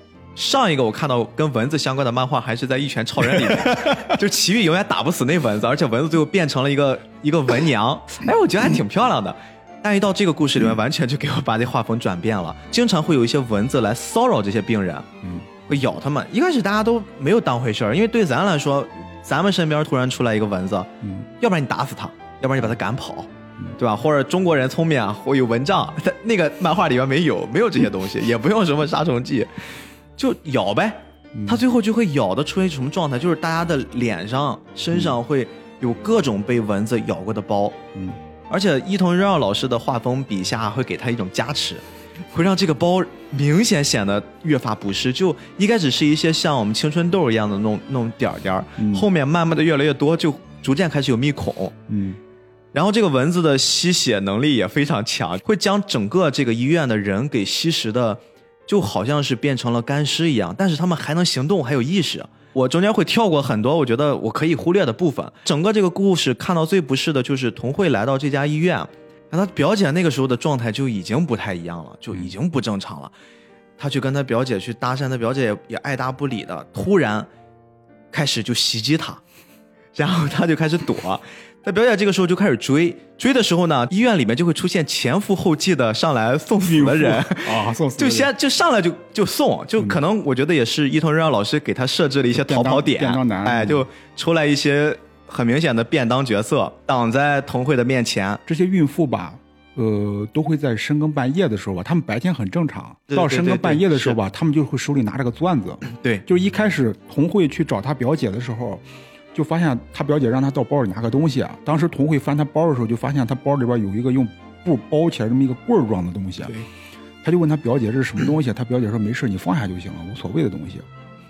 后来你看那些孕妇到了半夜的时候，她就会出来拿了一个像棍子一样东西，那个钻头，那个东西还很奇怪，那个结果就还带个手摇的，还带个手摇个钻头。对他那个钻头就能到别人身上吧，用钻头把人的脖子扎穿。对，直接扎穿之后，他们就开始孕妇就开始吸血。对，她表姐那个时候就包里边那个就是个钻头，不包的就是个钻头。整个这个文柱这一篇其实就讲这么事儿，他到最后结尾的时候，其实是童慧逃出这个医院，这是文柱的结尾。对他其实这一篇章在讲一个什么事儿呢？就是按照我们之前讲，它每一个篇章其实都有一个内在的隐喻，就是人性的一个扭曲的隐，人性的一个一个特点的一个隐喻。这个隐喻是什么呢？是母性，是母爱。就是当一个女人在开始怀孕了之后，肚子里有自己的孩子之后吧，她就会强烈的产生一种孕育胎儿嘛，她要吃很多很多东西，呃，正常都是这样的，营养品对吧？营养品，她要喂自己肚子里的孩子，因为她现在是两个人吃东西了。但是你会发现，如果说母性这种特点，它发展到极端的话，它就会变得像这个漫画里讲的一样，这些孕妇其实在干嘛？其实就是在吸食别人的生命。嗯，因为血是什么？血就是生命。他吸食别人的血，其实就牺牲别人来哺育自己的孩子。他其实就是在讲母性非常伟大，但是他不能扭曲。就你不能说我为了保护自己的孩子，然后就不顾别人的性命了。我觉得我们在现实情况之中，呃，很少会碰到这种变态的情况，但是确实会存在这种情况。啊，他其实伊藤润二老师也是在这里做一个善意的提醒，就是你如果说按照我们今天这个讲这个逻辑，你看的时候，他真的就是这么个逻辑。伊藤润二老师通篇在提醒我们，他会把人性中很多很多的点给提出来，提出来之后，告诉大家不要注意这些点，不要把它变态化，不要把它扭曲化，啊，他其实都在讲母性这个文柱这篇也是在讲这个事其实你看，你刚刚说这个，它不常见吗？我们稍微换一下角度，它非常常见。我给你举个例子，你就明白了。我们生活中新闻里面会经常出来这么一类人：小孩子不懂事儿，嗯然后呢，父母不作为。嗯其实这个东西现在在我看来，它就是你刚才说的那个故事的一个延伸。嗯我孩子在肚子里的时候，我母亲不计后果的，我给他最好的，嗯我我甚至不惜伤人嘛，在这个漫画里面是讲这么一事儿。但是你放到现实中，有很多小孩子很调皮，我们先刨除在这件事儿之外的那些教育的逻辑啊。当我父母在场的时候，我没有管教好孩子，给别人带来了困扰。嗯真正父母应该做的，我觉得是制止这个行为，并且去合理的对造成困扰或者造成伤害的对方嗯去做一些和善的处理。嗯但是我们会看到很多新闻里面，那些父母并没有在这个事儿之后会做出一些很直接的反馈，他们会觉得用一句话就叫“哎呀，小孩子不懂事儿”来概括一切东西。这个东西很常见吧？我们经常会在朋友圈里面、嗯新闻里面嗯太多了。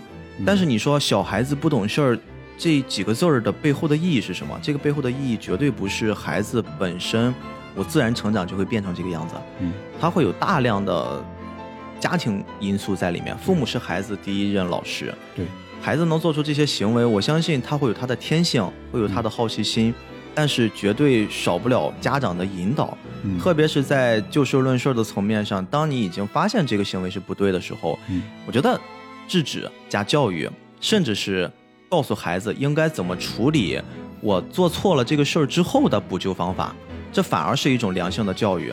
但是很多父母不会这么做。我们回到刚才我们说这个文著的这一篇章里面，嗯，我觉得这是一个可以划等号的一事儿。你看你现在说这个事儿吧，跟他下一个篇章也是紧密相连。对对对，就是。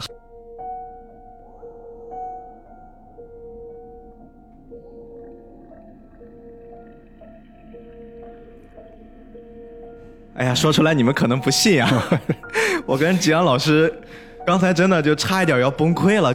我们录着录着，电脑自己突然关机，然后自己又重启啊，就是没有任何人操作，可能就是整个这个环境氛围也告诉我们，今天录的这期明明是一个恐怖题材，我们给他聊的 聊成了喜剧，对他们不敬，好吓人啊！就差一点没了，朋友们，就这期我们 我们真的不想重新再录一遍嗯，大家不知道刚才已经折腾了十多分钟了，啊，就为了这半期，哎，所以可能情绪接不上，但是我们尽量想把今天要聊的聊完啊。这一期可能稍微有一点点长，我们会控制一下。呃，接着刚刚那个聊，聊到了脐带的那个部分对。脐带那个部分，其实脐带这个部分其实讲了一个什么事儿，就是他那个童慧啊，最后他又回到医院了。他回到医院是因为什么事儿呢？他摔了一跤，摔了一跤把腿给摔坏了，骨折了好像。然后回到医院在那治。然后这个时候呢，其实他的表姐跟那些其他的孕妇啊，其实都在生产了。生完了，生完了啊！当时按照咱们那个逻辑来讲的话，咱们可能会惯性的认为，就是有可能会生出一堆蚊蚊子来，结果生出来还是一堆很正常的小孩儿，然后白白胖胖的，很可爱。但是呢，这些孩子有一些奇怪的地方，他们互相已经开始聊天了，啊，就是正常的孩子在这个年纪应该就是哇哇哇在那哭，但他们已经开始聊天，大家可以理解生了一堆哪吒。然后这些小孩在说什么呢？要就是还是在妈妈肚子里最舒服。对对，他们想回去。他们想回去，嗯这是小孩子们的观点。然后他这一期主题是什么呢？其实是跟胎盘有关系。这些小孩子呢想继续回到母亲的肚子里面，然后呢下边接的应该就是一个桥段是这些孕妇呢，包括医院里的人呢，他们都在医院里边吃饭嘛。然后医院里面给他们的配菜里面有一道蘑菇的菜，然后这道菜呢，红慧在吃的时候感觉很恶心心，她吃不下去。嗯，但是其他人就会吃，觉得特别特别香，特别好吃。后来再往下发展，是我们知道这些蘑菇呢，其实是一些胎盘。嗯这些胎盘是从哪儿来的呢？是从孩子的肚子里长出来的。就这些孩子呢，虽然呃已经出生了，但是他们长着长着就会从肚子里边长出胎盘来。啊，具体剧情里怎么说的，我现在忘了。那个也很恶心，最后那画面啊。他最后是什么？童慧然后到了那个医生的那个医务室里面，医务室里边全是从孩子的身上切割下来的胎盘，然后这些胎盘呢被移植到医生的这个实验室里面。地上、墙上到处长的都是这种胎盘。医院里边吃那个蘑菇菜，都是从孩子身上长出这些胎盘。然后这时候，童慧好像是在这里看到了他表姐，他表姐惠子这时候就在医生的实验室里边，好像是。然后医生已经把他表姐生的孩子重新放回到了他表姐的肚子里面，嗯，而且缝合了。他表姐当时的表情，其实是你，你难以名状。就像个失去灵魂的这么一个人一样，一脸呆滞。当时童慧去看他，往往他表姐身边凑的时候，他表姐突然张开嘴，然后从嘴里边伸出像像那个舌头，那个舌头上面长着毛，长着各种各样的像针一样的一些硬毛，就感觉像闻那个吸吸嘴一样那些东西。然后他表姐就想就想吸这个童慧的这个血。忽然，这个他他表姐把童慧给甩开之后，就扑到了那个医生身上。对，就各种各样的，就过来送的人。对，其实 他这个地方，他这个地方，其实我相信伊藤润二老师在设置这个情节的时候，其实他表姐惠子这个时候是有意识的，他有意识的是要杀掉这个医生，因为我们都知道，把孩子再放回母亲的身体里面，这这这这他妈胡闹吗？在这儿，他表姐即使说在丧失意识的情况下，他其实心里边。还是有一个客观的人性，一个冷静的人性在，然后对医生的这种行为是痛恨的，等于说医生最后就是死在了他表姐的手下。嗯，之前还有一段有一些情节呢，会表现这些，就是医院里边这些人，这些病人就不是那些孕妇了，是其他的病人，他们在吃这些胎盘的时候特别特别好吃，然后他们也会在找这些胎盘。后来他们也找到了这个医生的实验室，然后就是拼命在那吃胎盘，就是非常恶心。但是具体情节我忘了，大家可以具体想看的话可以看漫画情节。其实这个这个短片它其实在讲一个什么事儿呢？它其实你看那些小孩儿，他那个状态就是不想长大。巨婴，巨婴，但是其实这些小孩本身就是婴儿，所以所以说巨婴的话可能不太合适。但这个巨婴这个词可以用到谁身上？他们一出生就会说话嘛，其实他不是个正常小孩能表现。对，这些小孩他其实是不想长大，很明白，对吧？你知道那些大人为什么伊藤润二老师在设置情节的时候，他会让这些大人喜欢吃这些胎盘？这些大人其实是巨婴，胎盘是孕育生命的这么一个器官，大人为什么都想吃胎盘？包括我们在现实生活中也有些人爱吃胎盘，非常恶心。他们为什么想吃胎盘？想保持青春。保持青春的原因在哪？其实也是不想长大。你说不想长大，可能有点有点牵强啊。但是这种返回去的这种状态，跟那些小孩想返回母腹的状态是一样的，跟自然规律去抗衡啊。其实是变态的。这个篇章其实就在讲这种状态。我觉得概念化来讲，就是不想长大，就是拒绝长大。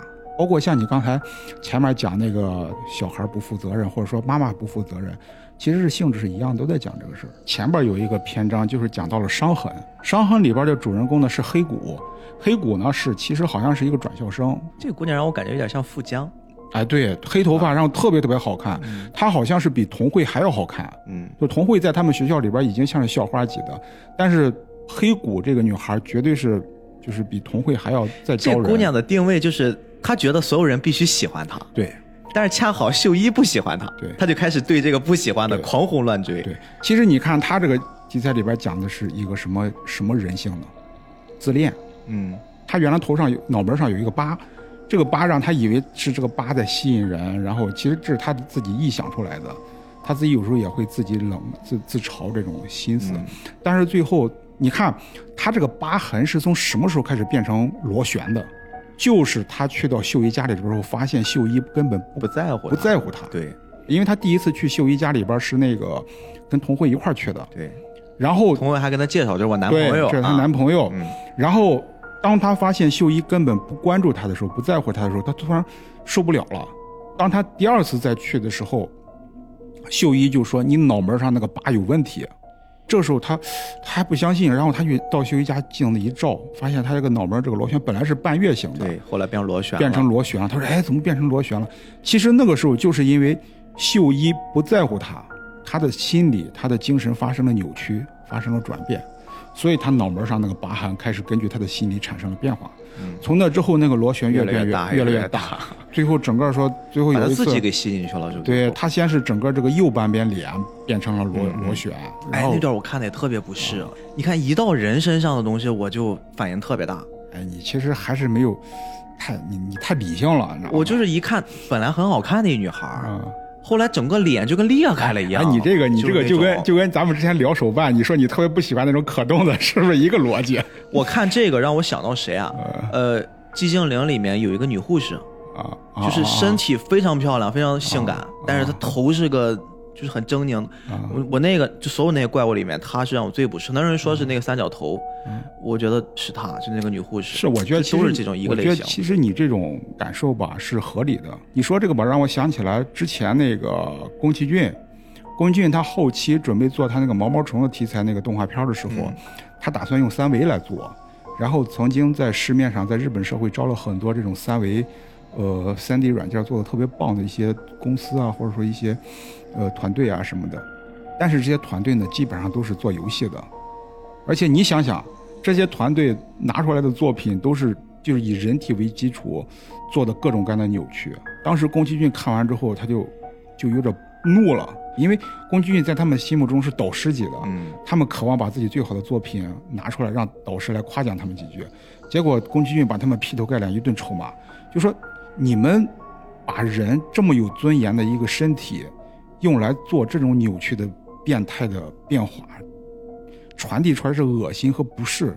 你们还得意洋洋的，你觉得这种心态合适吗？你们？然后就把那个他要看到伊藤润二的作品，他会怎么想呀？你知道伊藤润二的作品，就是我刚才讲的，他的内核是干净的。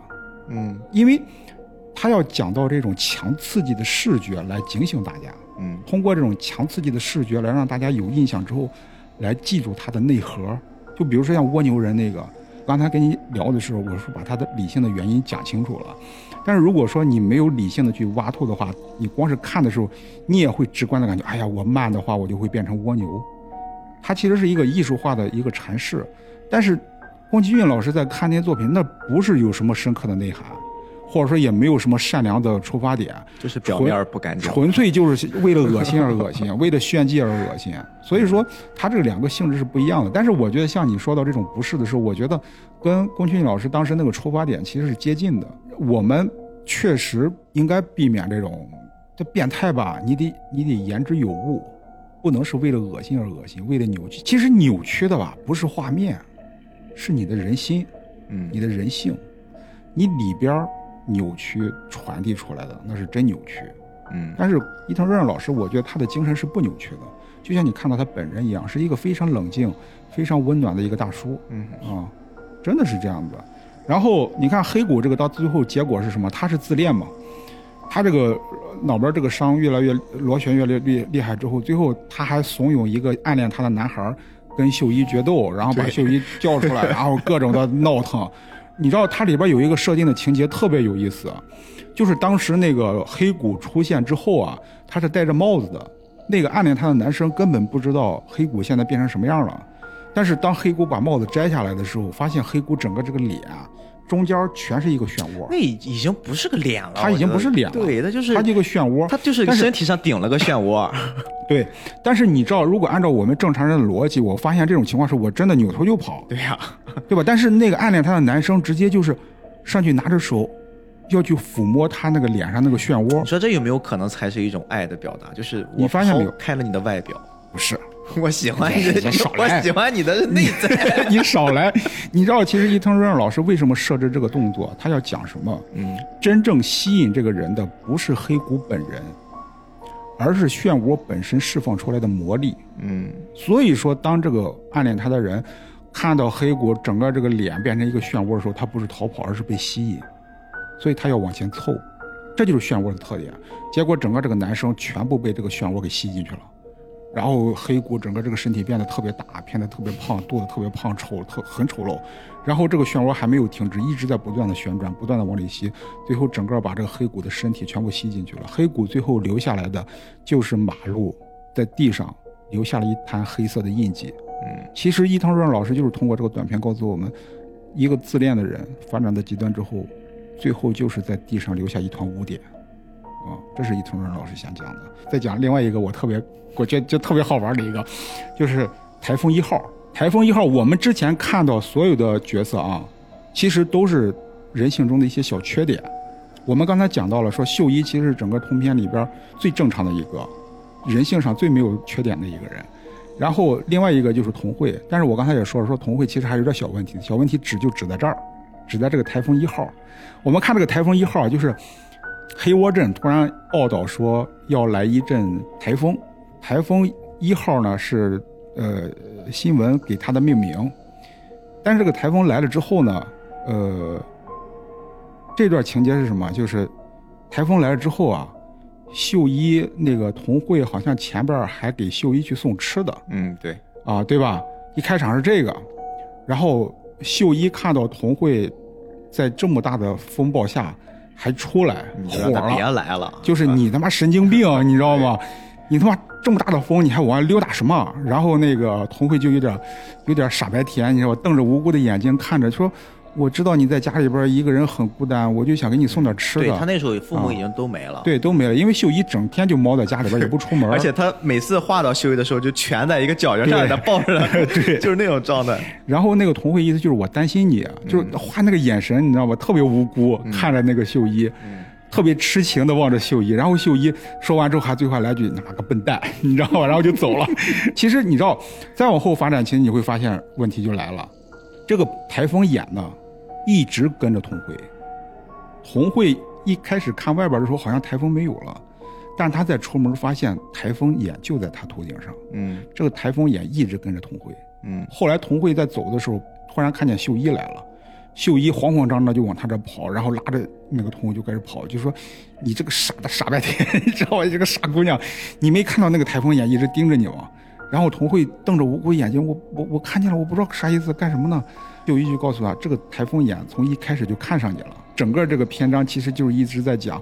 风暴眼一直在跟着这个童慧，然后秀一拉着童慧就开始躲这个风暴眼，这个风暴眼一路上把什么建筑什么都摧毁了，往这个童慧身上扔。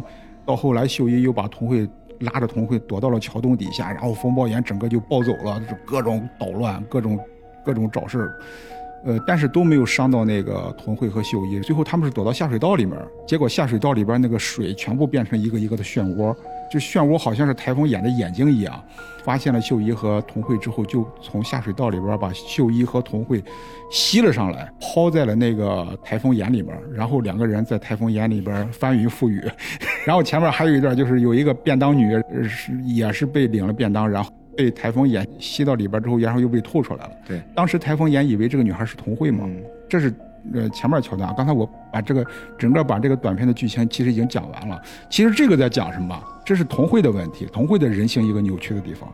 嗯，一开场就铺好了，童慧喜欢秀一，比秀一喜欢童慧要明显的多得多。其实你看秀一本身这个性格，在我们看来其实很不招人喜欢，她很阴郁。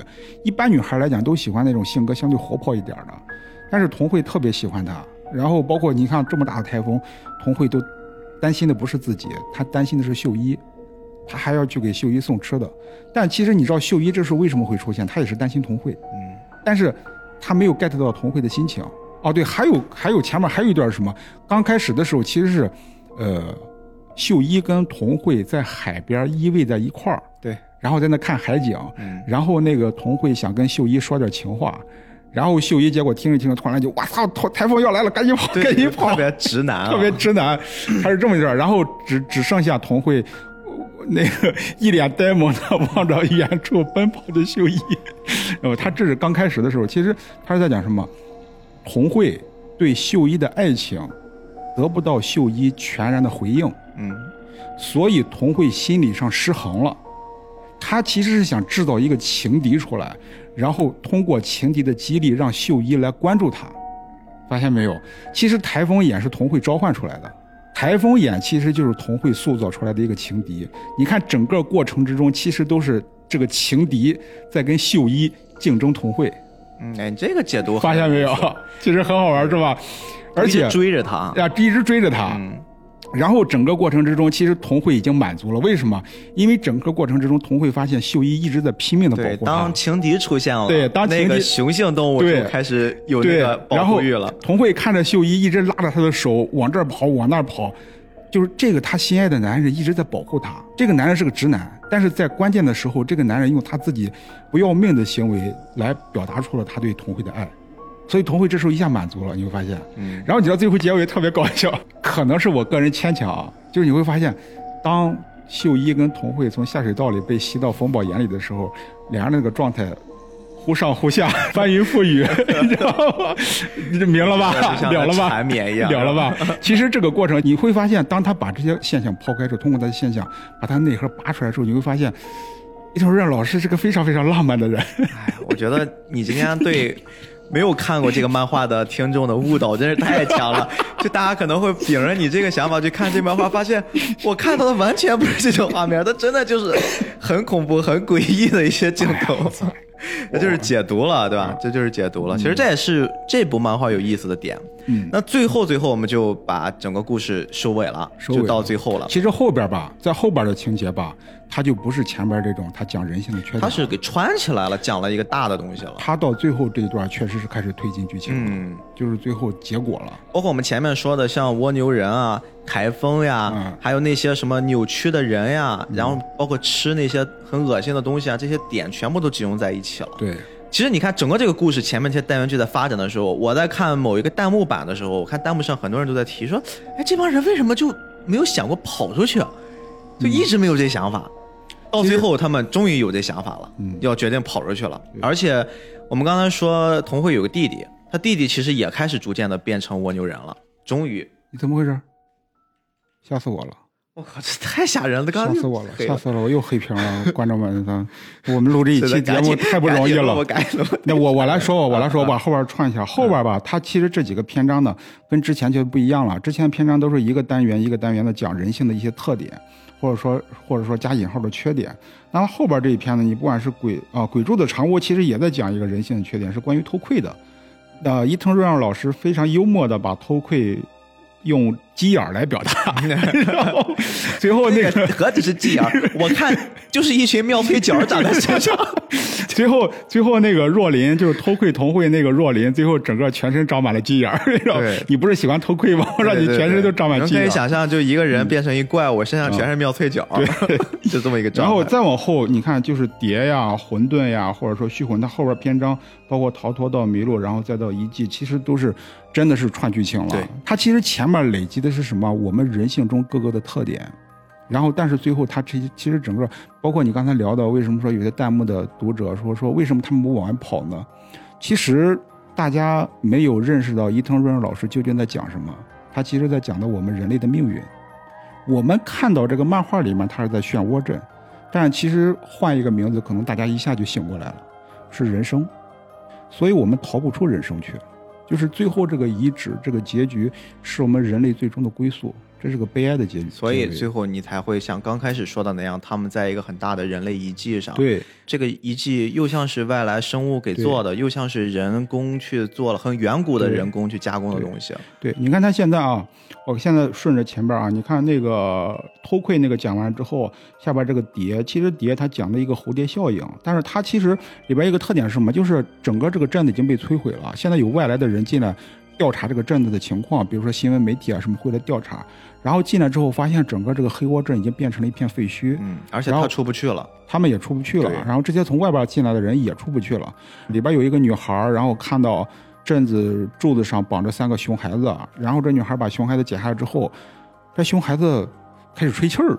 而且当时好像啊就是整个这个环境就稍微有一点波动，就会引起飓风。对三个熊孩子随便一吹气儿，就变成三股非常强的气流，你会发现不光这三个孩子会吹，所有人吹气儿就是这个女孩刚进镇子的时候，她就发现她呼出来气息变成一个漩涡状的，好像带有波浪似的这种这种一种凝固体一样的东西。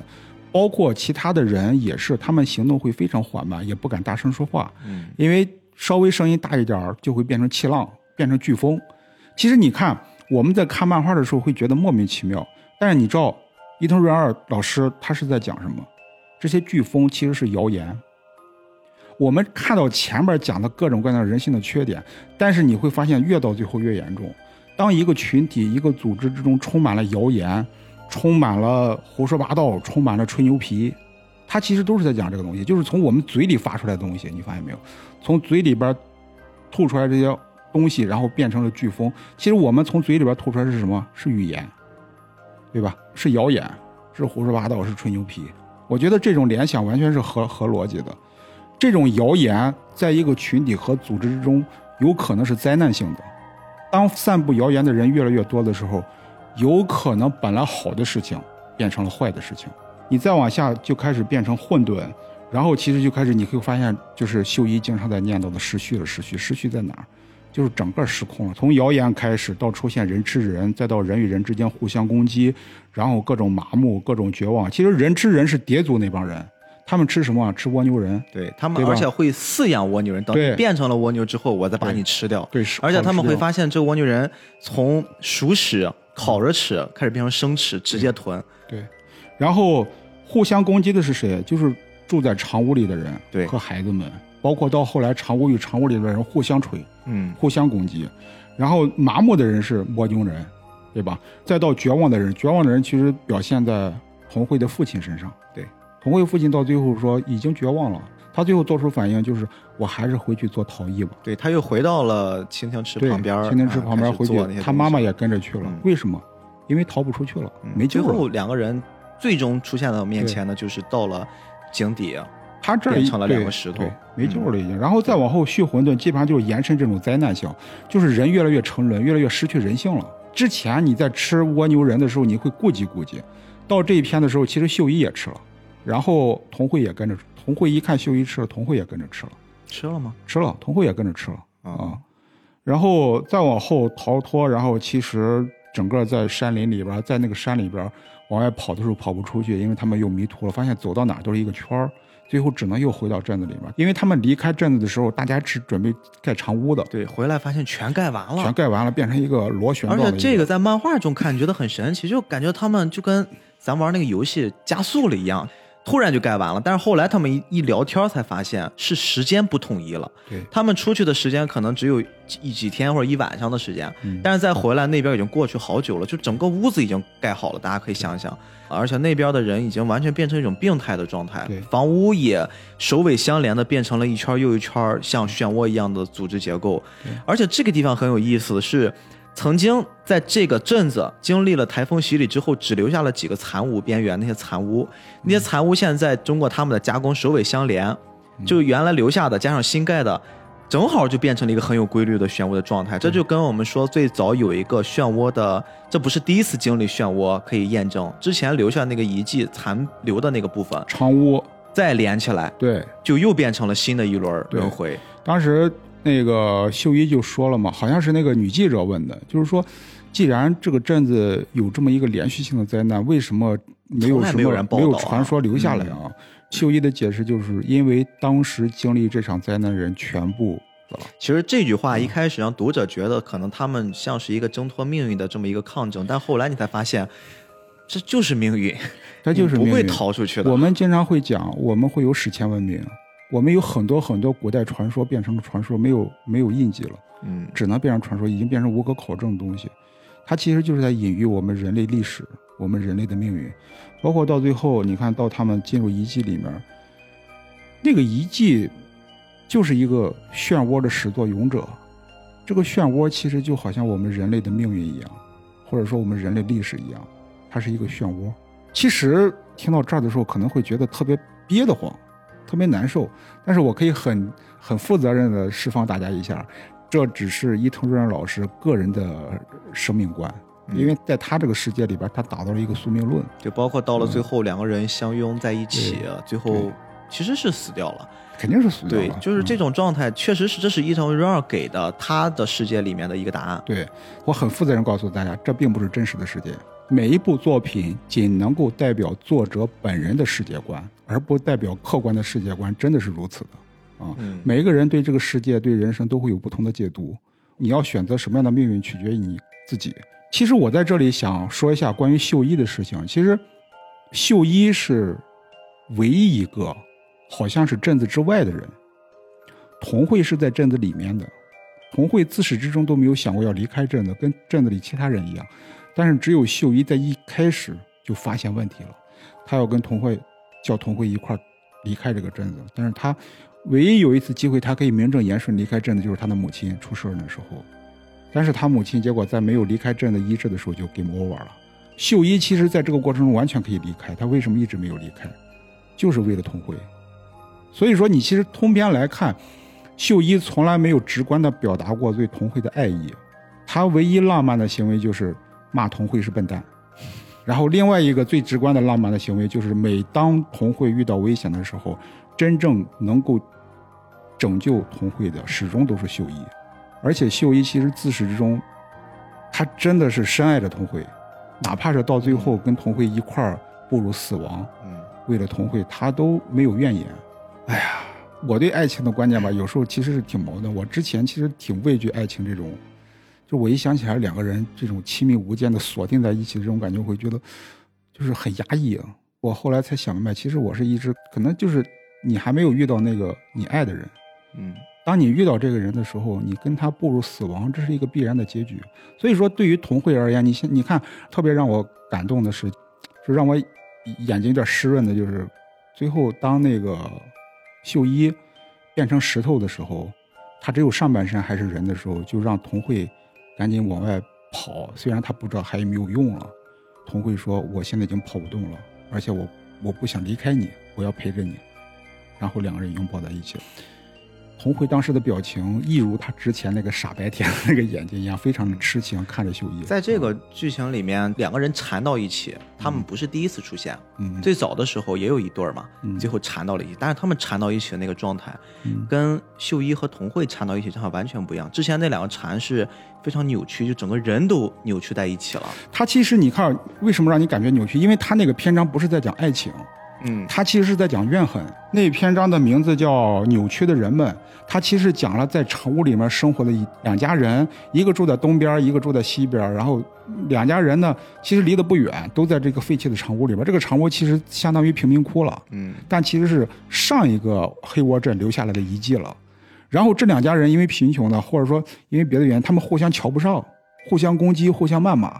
结果这两家人的孩子呢，一男一女，互相又相爱，也没有什么原因，对，就是因为互相看不上。对为什么互相看不上？可能是因为贫穷。就各种没有缘由的理由。他其实这里边吧，你仔细分析分析，他是有一些缘由。其实他们互相看不上对方，是因为在对方身上看到了自己，因为他们都是贫穷的，他们是瞧不上自己。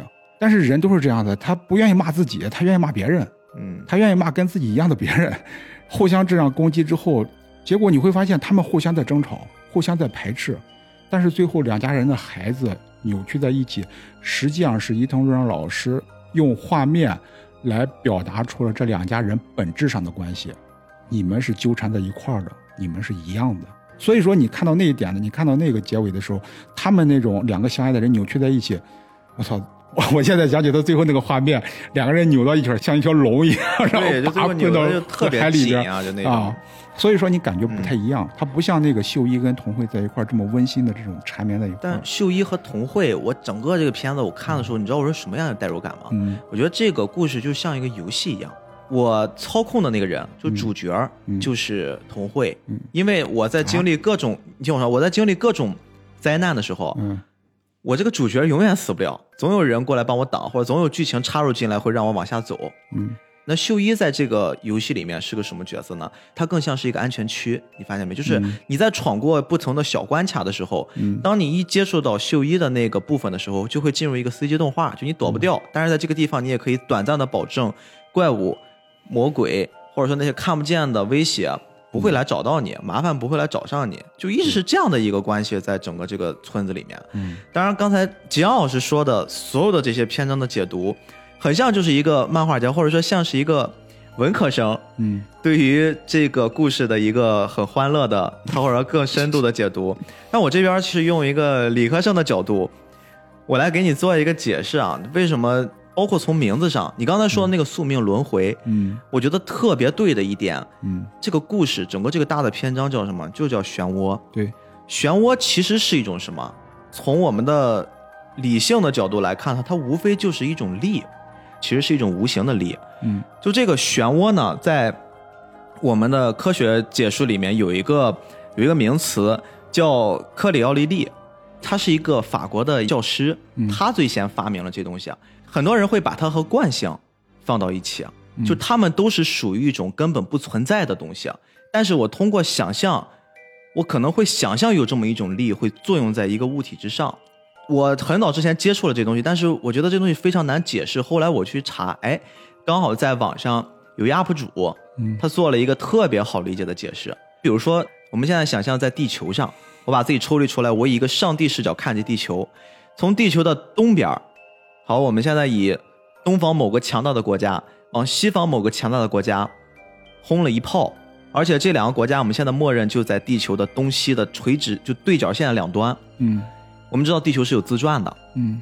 正常这个逻辑来说，跨了这么大的距离，我现在想从正东方往正西方那国家打一炮弹的话，因为地球要考虑到地球的自转，对我必须要打的一个炮弹是我要带一些角度，对。我才能到那儿。对那这个带一个角度，这个力是哪儿来的？这个力很多人会把它理解成是一个离心力，但它跟离心力作用的方向是完全不同。离心力作用的方向是以中心那个点往外射的，嗯因为我们可以想洗衣机嘛，它是甩出去的，那个叫离心力。嗯但是这个力不是，这个力其实是跟你做的那个半径的那条线嗯稍微还有点偏差，它其实是在你做的那条半径那条线上跟它垂直的有那么一个力，所以它才会弯。你看说到这儿还是很难解释吧？还有一个更有意思，就国外有两个很无聊的科学家，嗯他们做了一个什么实验哈？这个所有人都可以玩，你们可以想象是有一个跷跷板，嗯这个跷跷板呢，在跷跷板中间那个支撑点上，它有一个转盘，就可以转，就是一个可以转的跷跷板。嗯在没转之前，两个科学家互相丢球，直着丢嘛。我给你，你能接到；你给我，我也能接到。但是当中间这个点转起来的时候，我还是想给你，直着丢，你会发现永远接不到那个球。对，那肯定了。这其实就是我们刚才说的科里奥利力，就是这个科氏力，很多人都聊。其实这就是一个最明显的一个一个状态，就是这个力是无形的，但是它一直会在影响我们。这个力在影响的过程之中会产生一个词儿叫科里奥利力错觉，呃，很直观的一个理解啊，就是我们经常会在比如说做惩罚嘛，原地转十圈儿，转完之后你会觉得天旋地转的。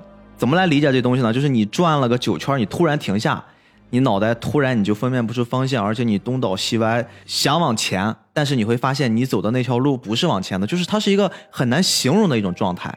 这种状态经常会出现在哪儿？会出现在飞行员身上。飞行员经常在克服这种克里奥利力的错觉，它就会导致的是你必须要在短时间里面克服这东西，然后你会找到一个相对于此刻的一个标准的方向。经常有人会找不到这个方向，我们就会说是克里奥利利的错觉。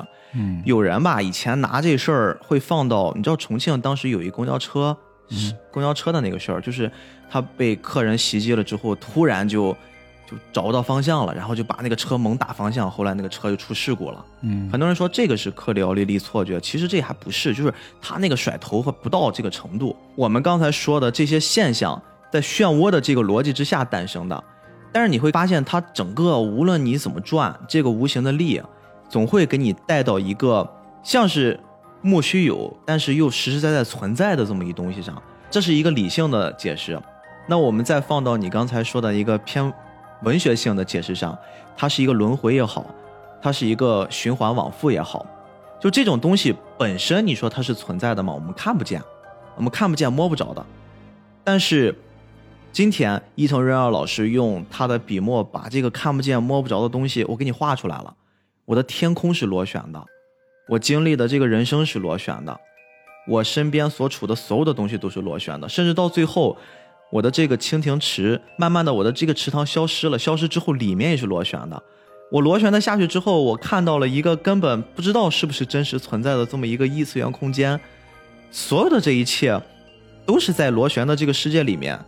你有想过他们这个镇子是不是真实存在的吗？就是这个故事可能是在以一个上帝视角给记录下来、描绘下来、传到外面，但是他既然传出来了，他之前所说的那一切其实是不成立的，因为如果这个事儿是真的的话，那么他就不应该会被人知道，这是剧情里面的设定。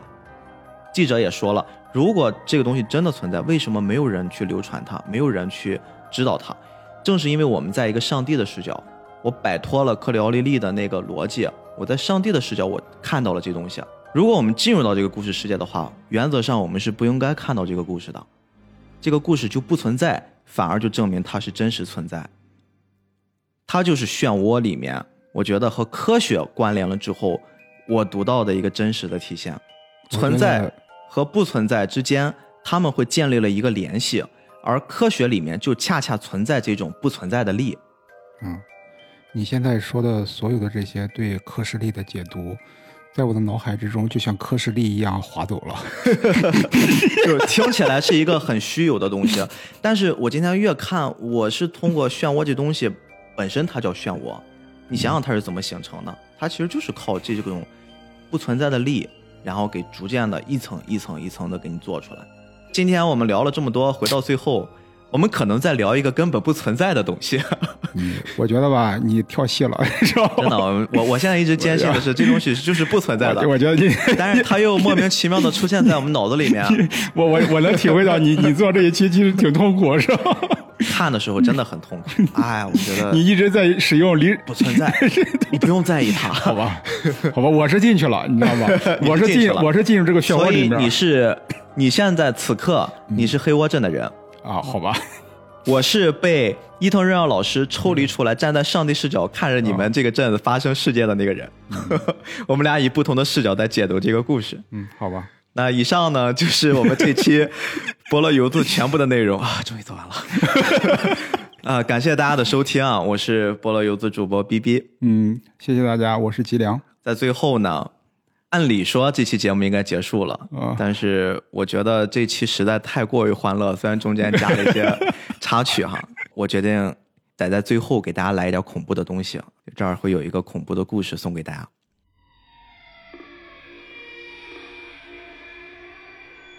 你突然醒来，发现周围伸手不见五指。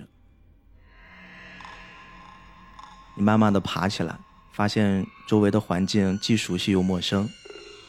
门外慢慢的传来一阵脚步声，除了脚步声之外，还能听到自己家厨房传来的一滴一滴的水龙头滴水声音。脚步声越来越近。越来越近，你感觉那个人是冲着你来的。此时，门外的脚步声变得越来越急，直到到你家的门口。慢慢的，你的门外传来一阵敲门的声音。你现在正在怀疑，外面的那个人是谁。透过你们家的门眼儿，你看不到任何人。因为此时他似乎有防备一样，把门眼儿给堵得死死的。敲门的声音越来越急，你鼓起勇气打开门，门外站着一个一身黑的人，他狰狞地看着你，一言不发。你此时无比的惶恐，转身就往外逃，但是此时门已经关不上了，一双巨大的手推着这个门，你被死死地按在门口，动弹不得。那个人突然大声的向你吼道：“为什么不给菠萝油子分享一下？” 我聊完了，我突然感觉好冷啊，你知道吗？我当我无数次我想插进去，你知道吗？我就等着你说门外那个人突然说道，然后我突然给你插句：“哔哔哔，你看我的身体可以扭成这样子。”就我这要要一个关注了。好了好了好了。